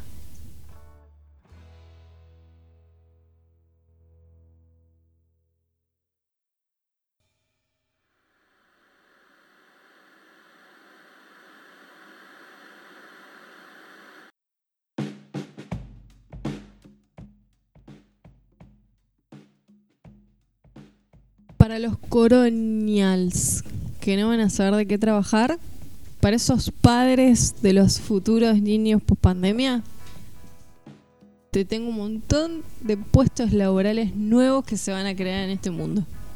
Pero un montón, ¿eh? Sí, si hay Sospechosos. mundo, ¿no? Pero ahora los digo y ustedes se evalúan. Si dudamos la existencia de Nueva York, también tenemos que dudar de la existencia del mundo. Va a haber empleos vinculados, obviamente, con las nuevas tecnologías y el desarrollo de negocios. Por ejemplo, cachate el primero: detective de datos. Bueno, Serán- Mauricio Macri va va a aparecer- ah, va a poder tener- precursor de este trabajo.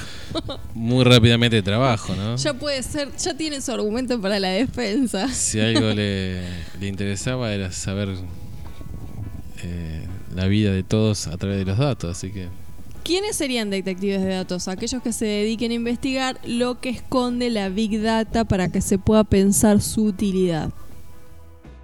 Bien, qué sé yo. ¿Qué función también va a cumplir más que detective de datos? No sé. Coordinador de equipos mixtos. igual esto es obviamente en función de que siga existiendo este mercado y Ah, este sí, tipo de lógicas. ¿no? Exactamente. Que seguimos insistiendo en que hay que combatir. Sí.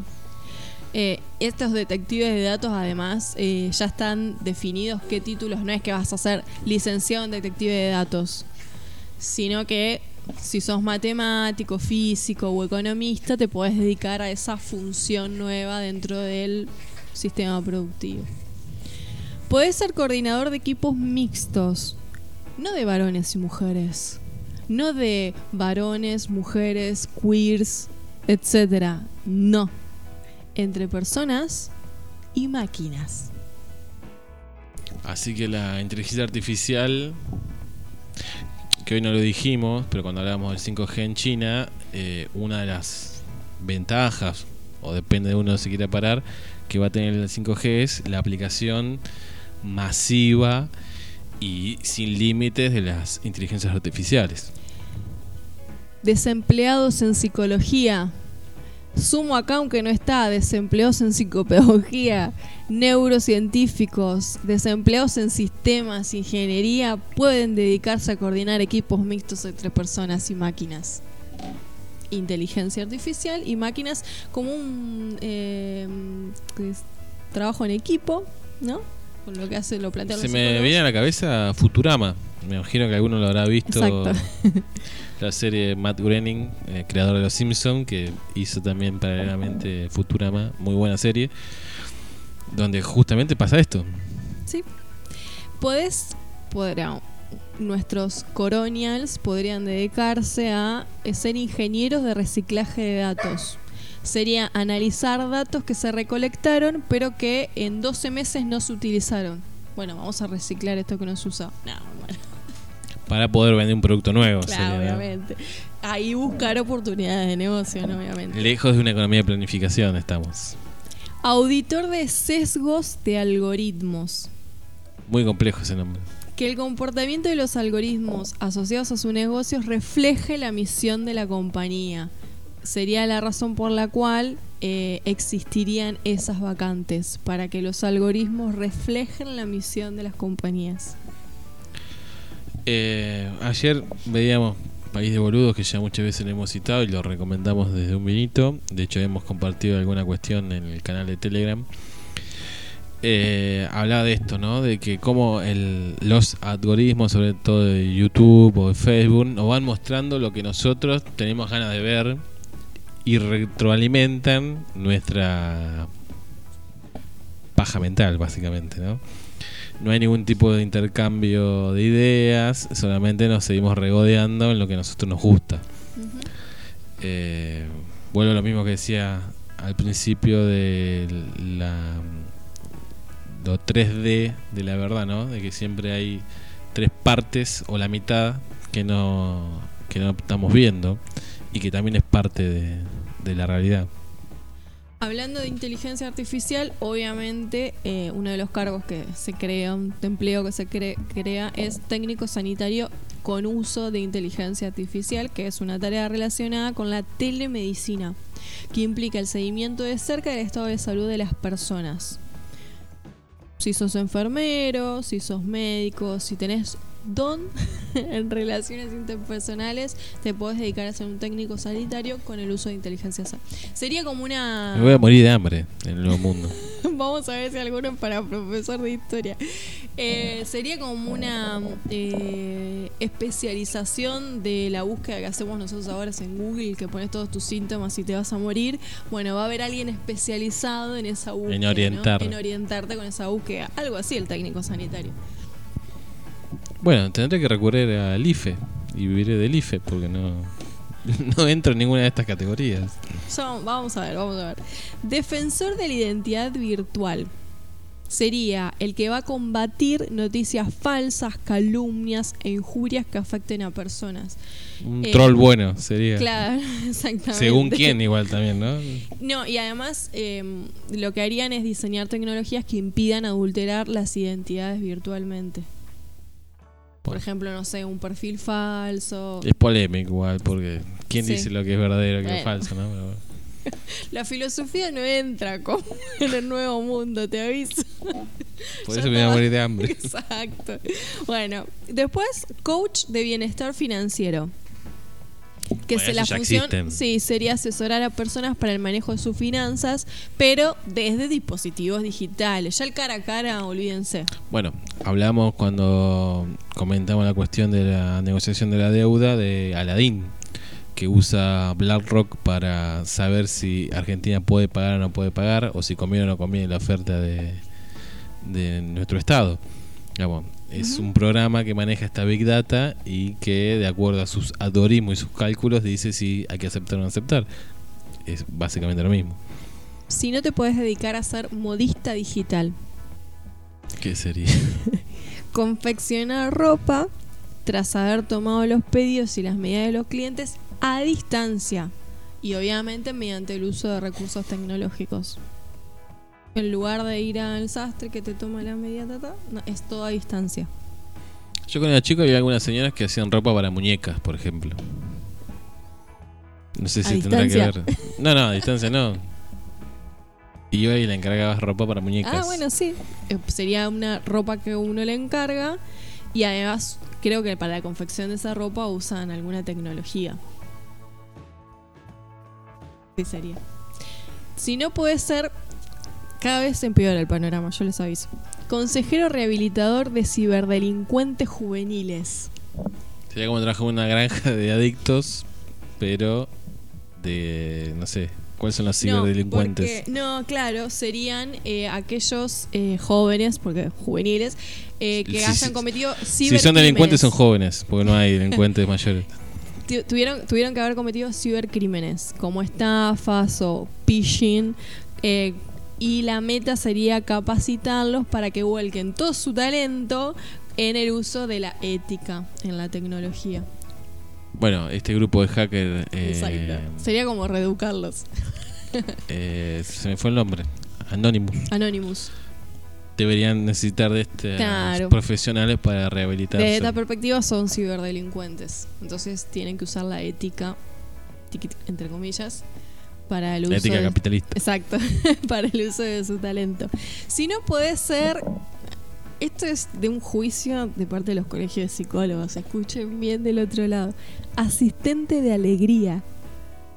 Bueno, Venezuela tenía el Ministerio de la Alegría o de la Felicidad, así que El objetivo de quien hace esta tarea es ayudar a las personas a organizar sus viviendas y hacerlas reflexionar sobre su relación con los bienes materiales.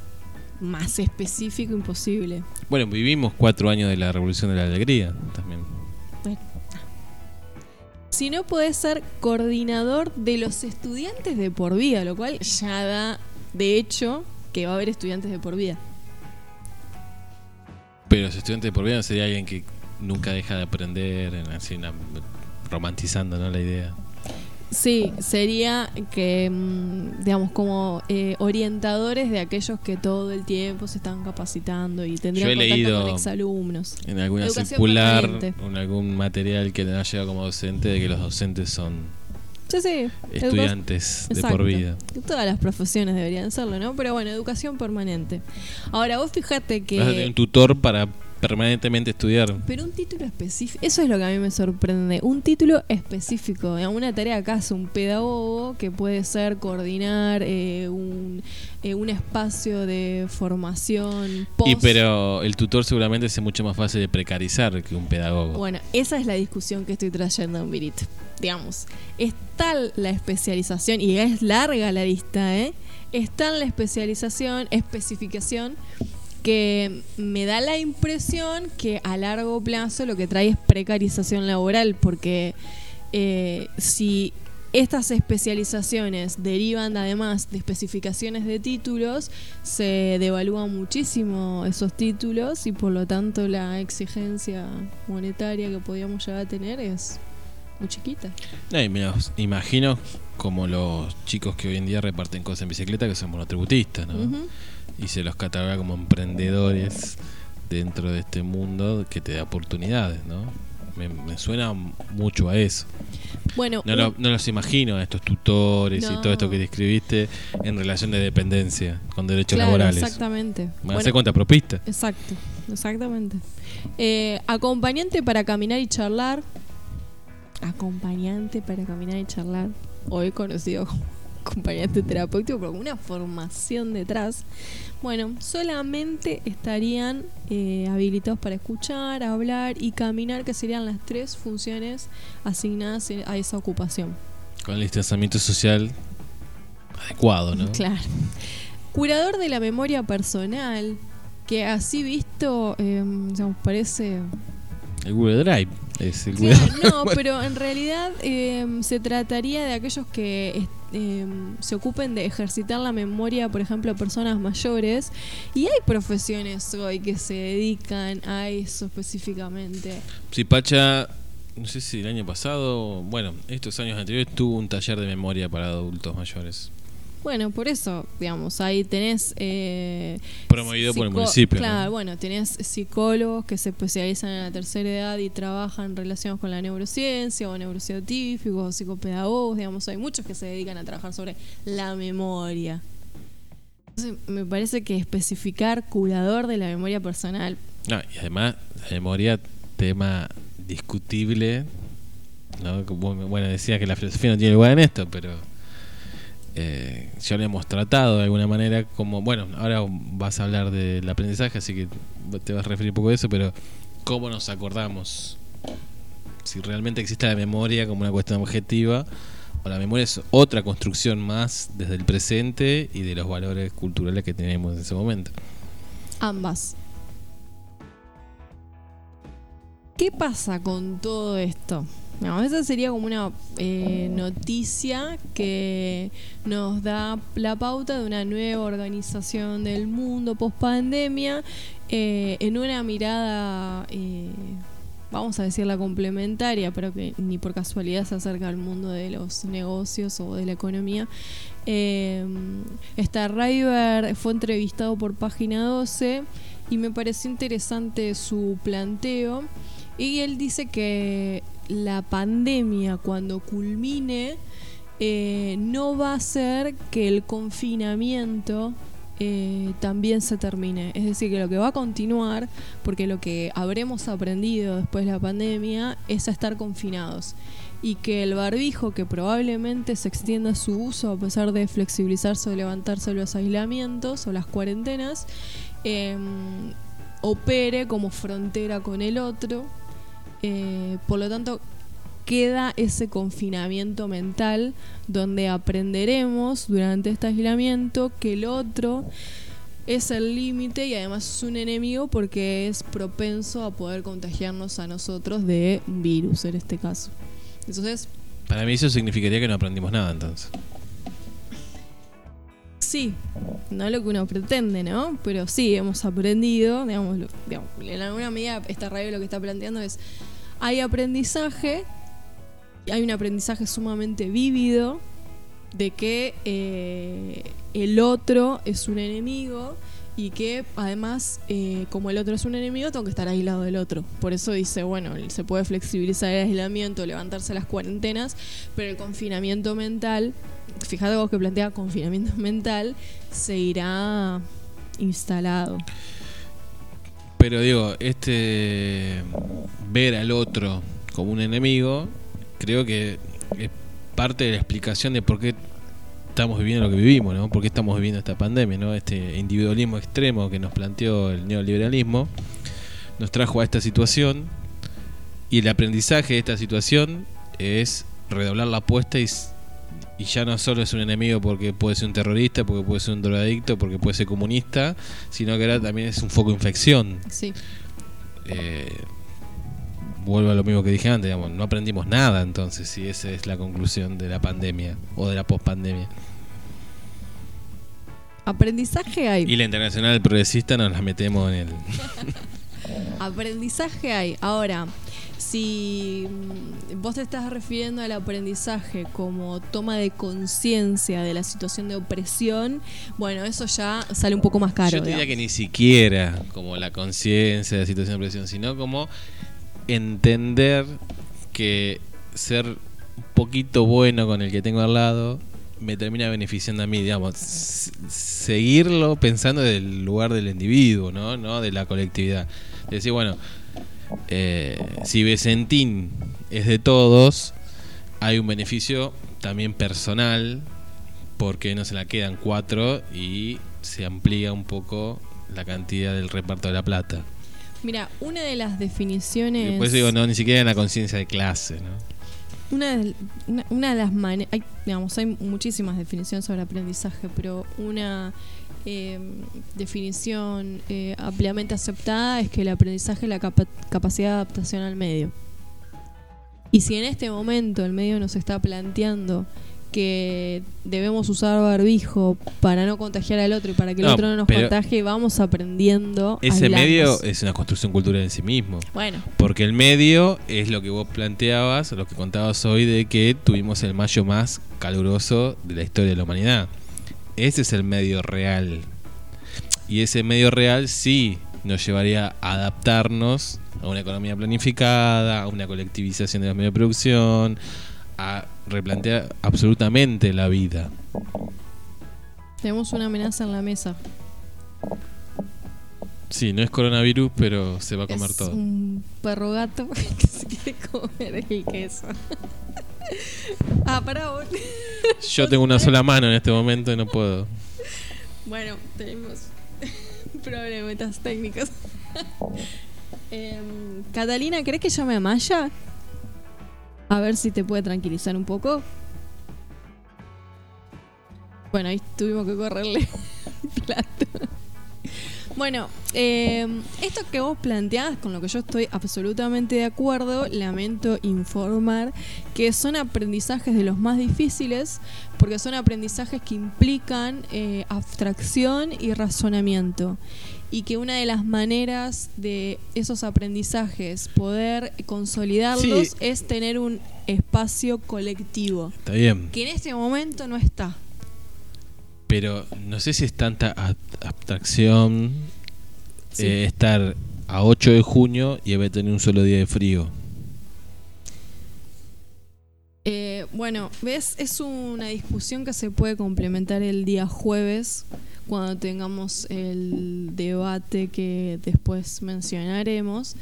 Eh, pero nuestra eh, manera de ver el mundo eh, se construye de una manera sumamente compleja eh, y la deconstrucción de esas maneras que tenemos de ver el mundo desde el momento que nacemos, por lo cual la tenemos sumamente incorporadas, es un proceso de aprendizaje arduo, difícil, complejo y en el que necesariamente debemos involucrar a otros, a otros en esa, en ese aprendizaje, en esa deconstrucción de la realidad.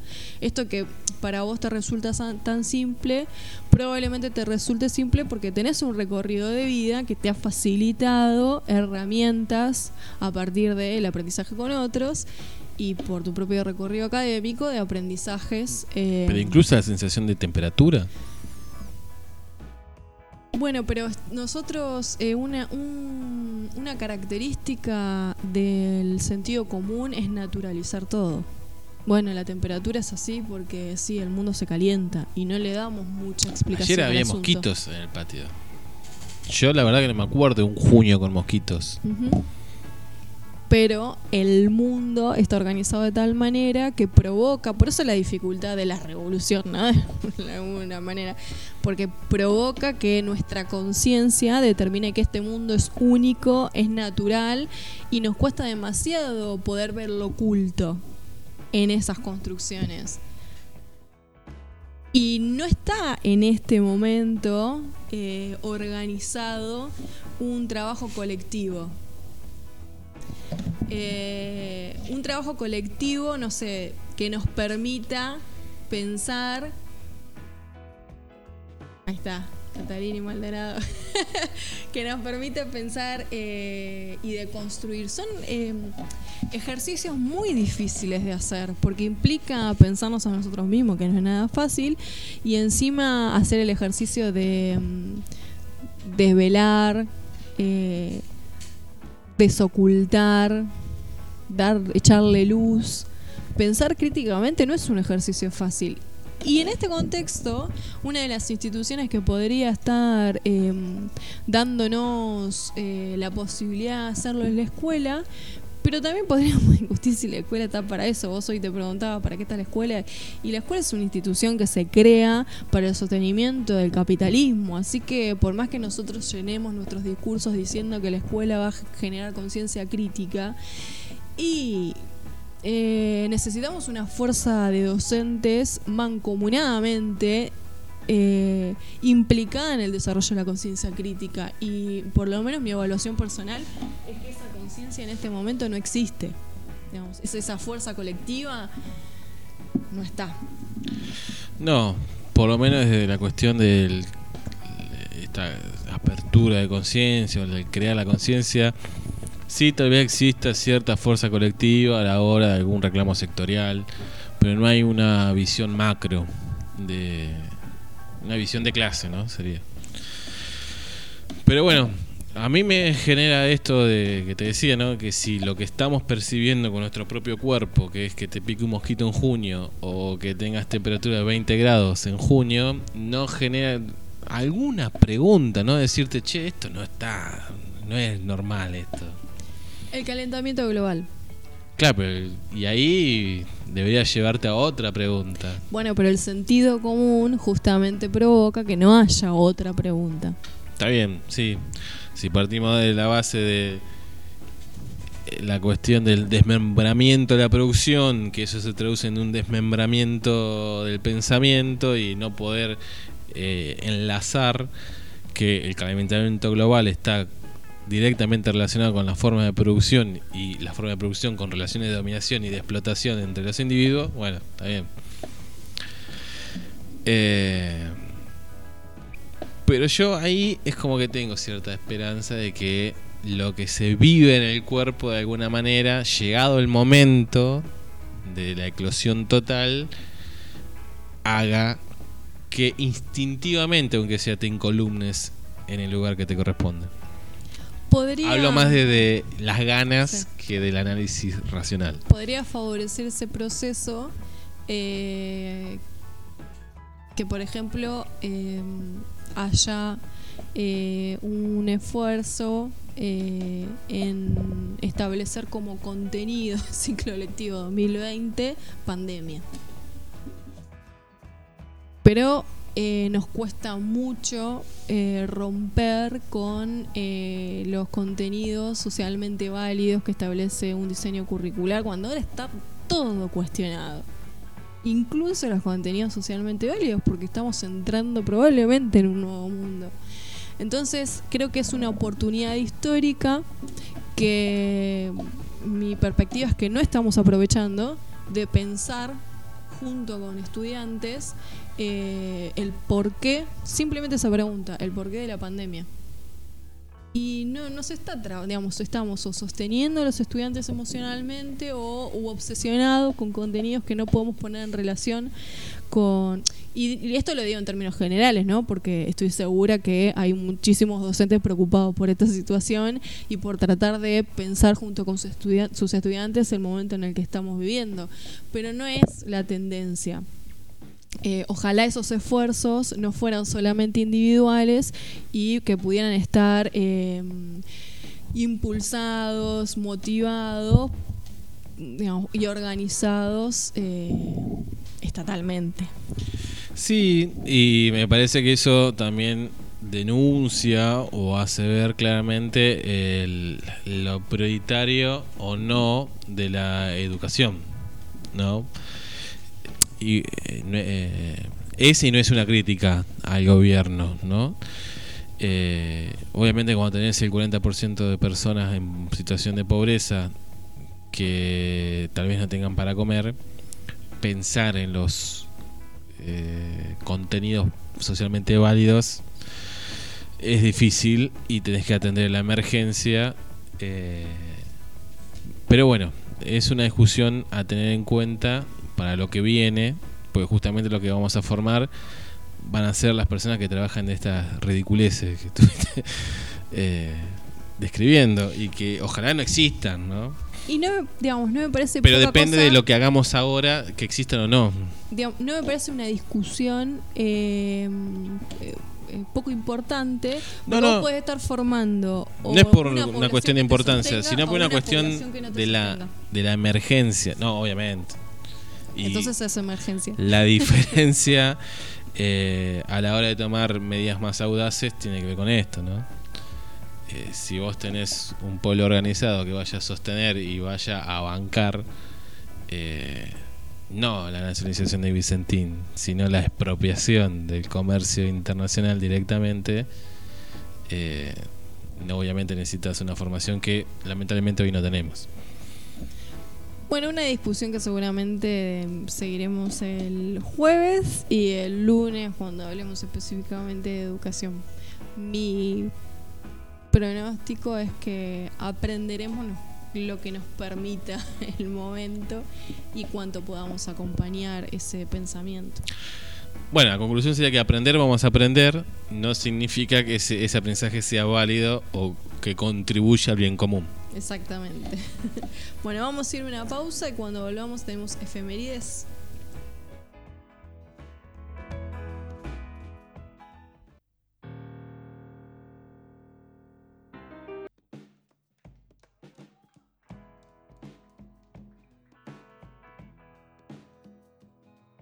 Bloque de efemérides en un vinito. Eh, un día como hoy, 8 de junio, pero del año 632, murió Mahoma, fundador y profeta del Islam. O para el cristianismo, una mala interpretación de, de la religión cristiana en sí misma, ¿no? De hecho, Mahoma lo reconoce a Cristo como un profeta más, no como el Hijo de Dios, sino como un profeta anterior a él. En 1782 se vendió en New York el primer helado fabricado comercialmente. Tenemos helado en el freezer. Eh, en la Buenos Aires colonial se elaboraba con jugo y con la escarcha de la mañana algo muy parecido a lo que hoy conocemos como helado. Así que podríamos desmentir esta. Hubo antes, decís vos. Exactamente. En 1911, 8 de junio, nació Edmundo Rivero, cantante y guitarrista argentino de tangos, conocido. En 1940 eh, nacía Nancy Sinatra, el cantante estadounidense. En 1949, esta es un datazo, 8 de junio, se publicó en Reino Unido 1984, que es uno de los libros, más, uno de los tantos libros, pero uno de los más conocidos de George Orwell. Que dio origen, por ejemplo, al reality show de Gran Hermano. Exactamente, sí. Y que también podríamos eh, decir que este mundo a través de las cámaras de seguridad tiene que ver mucho con lo que describía eh, Orwell en, 18- en 1984. En 1955 nació Tim Berners-Lee, el científico británico creador de www, World Wide Web. En el 69, no, me salté a nuestro queridísimo Alejandro Lerner en 1957, nació, así que está de cumpleaños hoy Alejandro. En 1969, eh, Richard Nixon anunciaba la retirada de Vietnam de 25.000 soldados estadounidenses. En 1982 murieron 135 personas cuando se estrelló un avión Boeing en Brasil. En el 2018 muere Anthony Bourdain, chef y presentador de televisión y escritor estadounidense. Aparentemente muy conocido. Eh, no tengo el gusto, no he tenido el placer. Hace un año falleció Lucho Avilés, ¿eh? conocido periodista y conductor de televisión. Y además hoy se No conmemora... sabía que era uruguayo. No. Lucha Vilés No. fue lo pionero de lo que conocemos hoy como el periodismo de Chimento, Ajá. ¿no? Exactamente. Y, se- operador político también puede ser. se conmemora el Día Mundial de los Océanos. El 8 de junio, bueno, se celebra el Día Mundial de los Océanos. Es una fecha promovida en diciembre del 2008 durante la Asamblea General de las Naciones Unidas por iniciativa de Canadá. Eh, como suele proponer la ONU, eh, con estas jornadas cada año hay un tópico particular y el tema del 2020 es innovación para un océano sostenible. Y esto viene a cuenta de que en los últimos 150 años se perdieron aproximadamente la mitad de los corales vivos, la contaminación por plástico en los océanos se multiplicó por 10 en los últimos 40 años, un tercio de las poblaciones de peces están sobreexplotadas, las zonas muertas, desiertos submarinos donde no prospera la vida debido a la falta de oxígeno están aumentando rápidamente, tanto en extensión como en número. Eh, y bueno, entonces esta fecha lo que busca, los 8 de junio, es concientizar sobre el papel que juegan los océanos en la vida humana eh, como generadores de la mayoría del oxígeno del ambiente y como una fuente importante de alimentos y de medicinas. Bueno, a los argentinos nos toca bastante de cerca porque el mar argentino es depredado por eh, barcos factoría de otros países sistemáticamente y sin pagar absolutamente un centavo, además de dañar el ambiente de manera severa. Y ayer eh, fue el Día del Periodista, eh, así que bueno, desde un vinito queremos eh, mandarle un saludo a todos los periodistas eh, y recordamos a Rodolfo Walsh. El compañero Rolfo Walsh, que era un antiperonista y que hizo toda una conversión y entendió dónde estaba el pueblo en Argentina.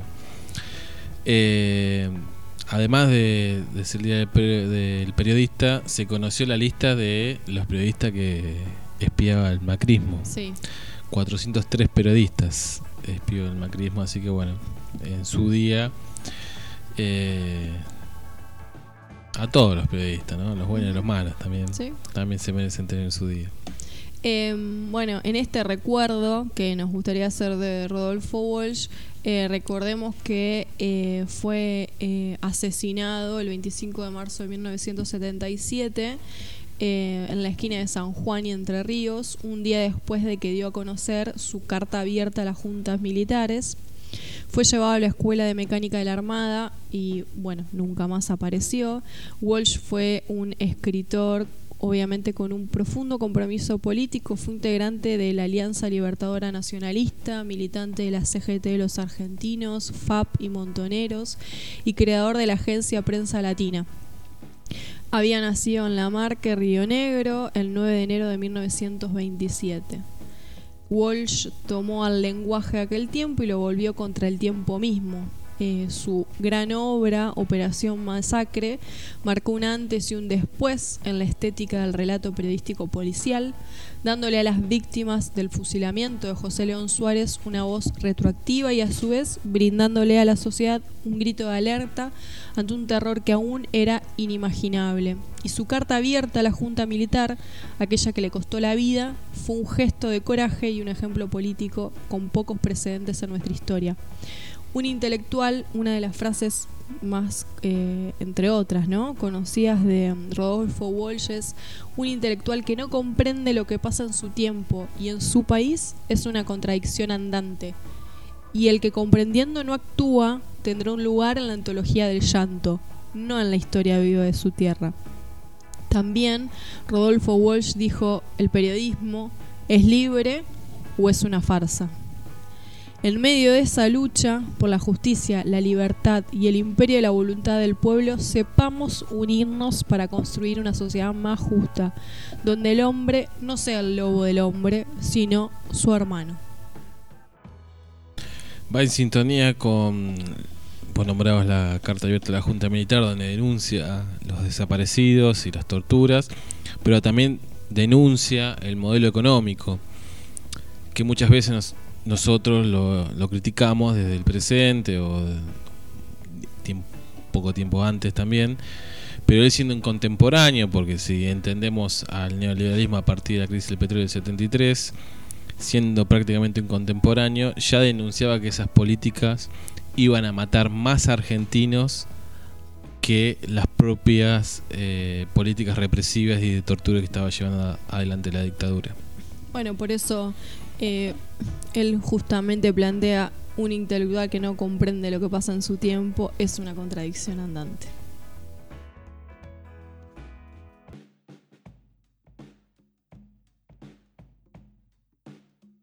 Último bloque en un vinito, bloque de recomendados.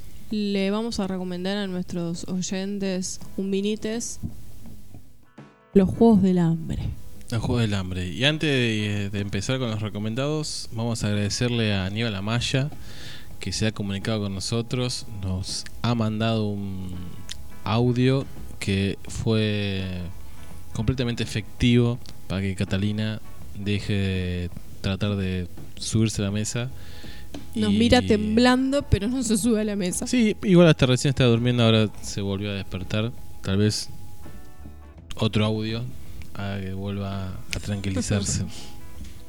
Cuánto trabajo, pobre Amaya. bueno, Catalina, cálmese. Las fuerzas oscuras del universo eh, no solo rompen dedos, sino que también alteran a los perros. Bueno, vamos a recomendar entonces eh, Los Juegos del Hambre. Una. Una película hollywoodense, Sí, vos sabés que- Mirá, que los oyentes dirán, qué pava. Pero cuando mm, acá me dijeron, che, ¿por qué no miramos los juegos del hambre? Yo ay, no, eso de terror. El nombre no me lo vendía para nada. Y bueno, es una peli tanto de. Un poco de ficción, tiene. Es el típico, Fantasía. típico camino del héroe. Eh, pero bueno, en tiempos de, de buscar eh, referentes, sobre todo revolucionarios, y encontrar un norte dentro de la oscuridad que nos plantea el mundo decadente de- del capitalismo y sumado a una pandemia, tal vez inspire algún espíritu de que la rebeldía y ir en contra de lo establecido sea el mejor camino que tengamos. Maneja bastante la hipótesis de cuanto peor mejor, porque son sociedades que están en extremo explotadas, eh, al, ya casi al, punto de lo ridículo, ¿no? Justamente por estar obligados a participar en los Juegos del Hambre y mm, eh, conlleva ese proceso a justamente la rebeldía contra el, el sistema impuesto pero cuanto peor están, incluso cuanto eh, más grave es la represión sufrida por sus eh, incipientes rebeldías, la rebeldía se hace más fuerte, guiados por un líder, que no me parece poca cosa, de hecho, eh, cuando hoy, por ejemplo, hoy digo en la actualidad, ¿no? Vemos pequeños, digamos, algunos focos. Eh, de hecho, hablábamos, eh, le preguntábamos a Luciana el jueves pasado si había, digamos, algo que condujera a las movilizaciones en Estados Unidos. Bueno, no lo hay. Eh, bueno, en Francia en su momento los chalecos amarillos, pero pareciera que no hay conductores. Lo mismo en Chile. Entonces, eh, interesante también para pensar la idea de la necesidad siempre de algún conductor, conductora, conductore o colectivo que oriente eh, toda esa energía rebelde. Sí, eh, la historia nos da testimonio de que es necesario que exista alguien o alguienes como grupo de, de conducción o de vanguardia iluminada, si hablamos del marxismo.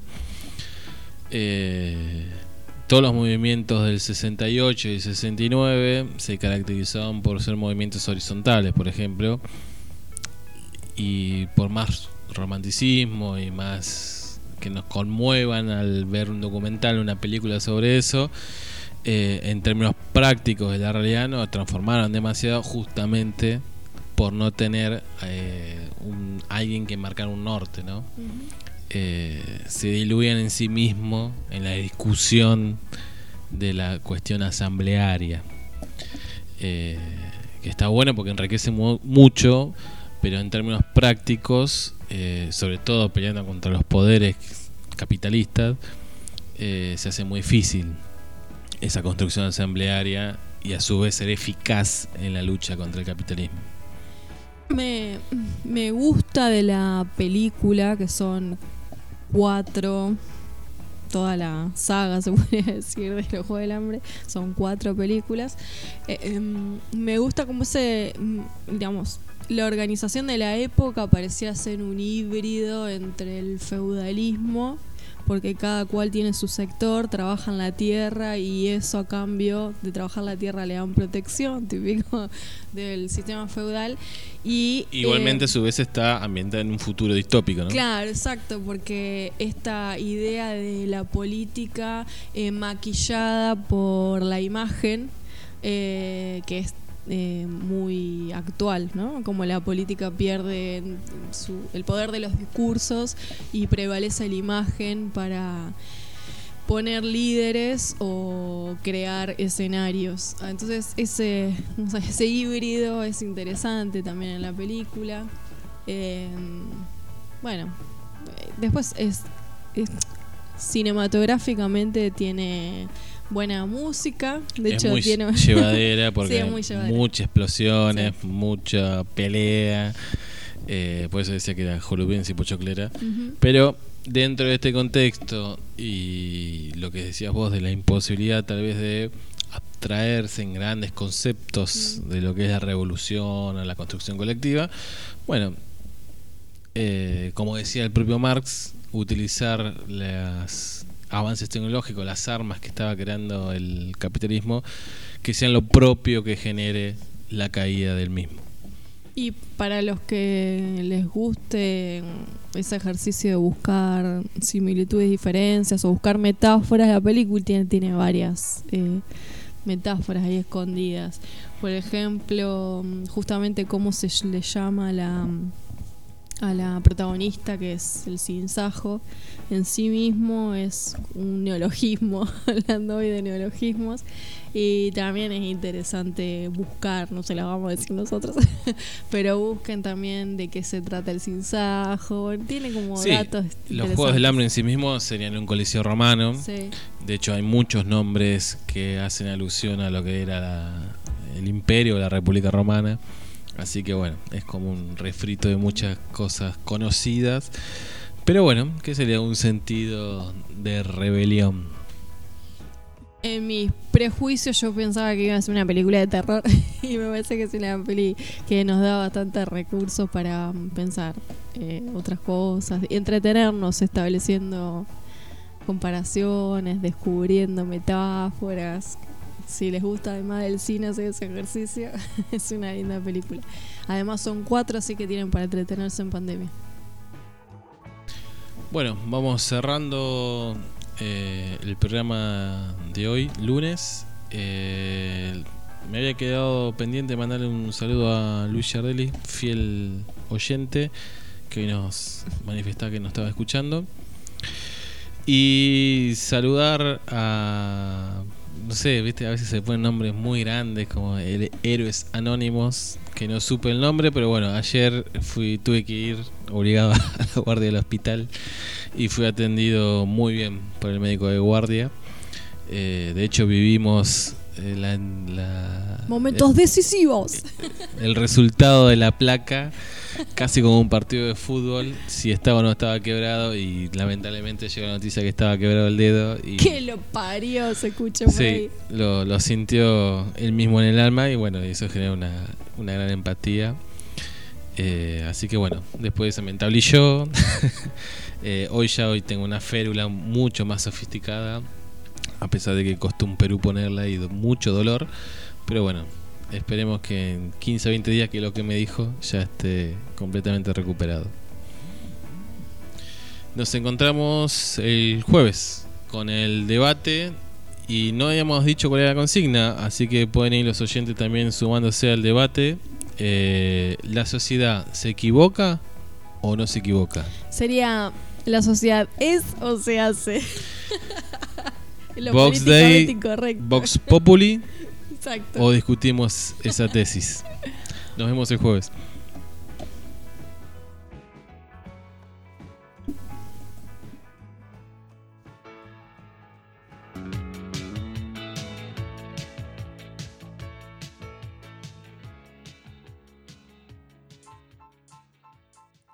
Los lunes a las 20 horas te esperamos con actualidad, noticias, cine, espectáculos. Un programa más que casero mientras compartimos un vinito y las ganas de hacer radio. Encontranos en Facebook como Eustaquio Un Vinito, en Instagram Un Vinito Radio 20 o en Twitter arroba Un Radio. Contale a amigues, novies, amantes, a familiares amades y odiades. Un vinito, el maridaje perfecto para empezar la semana.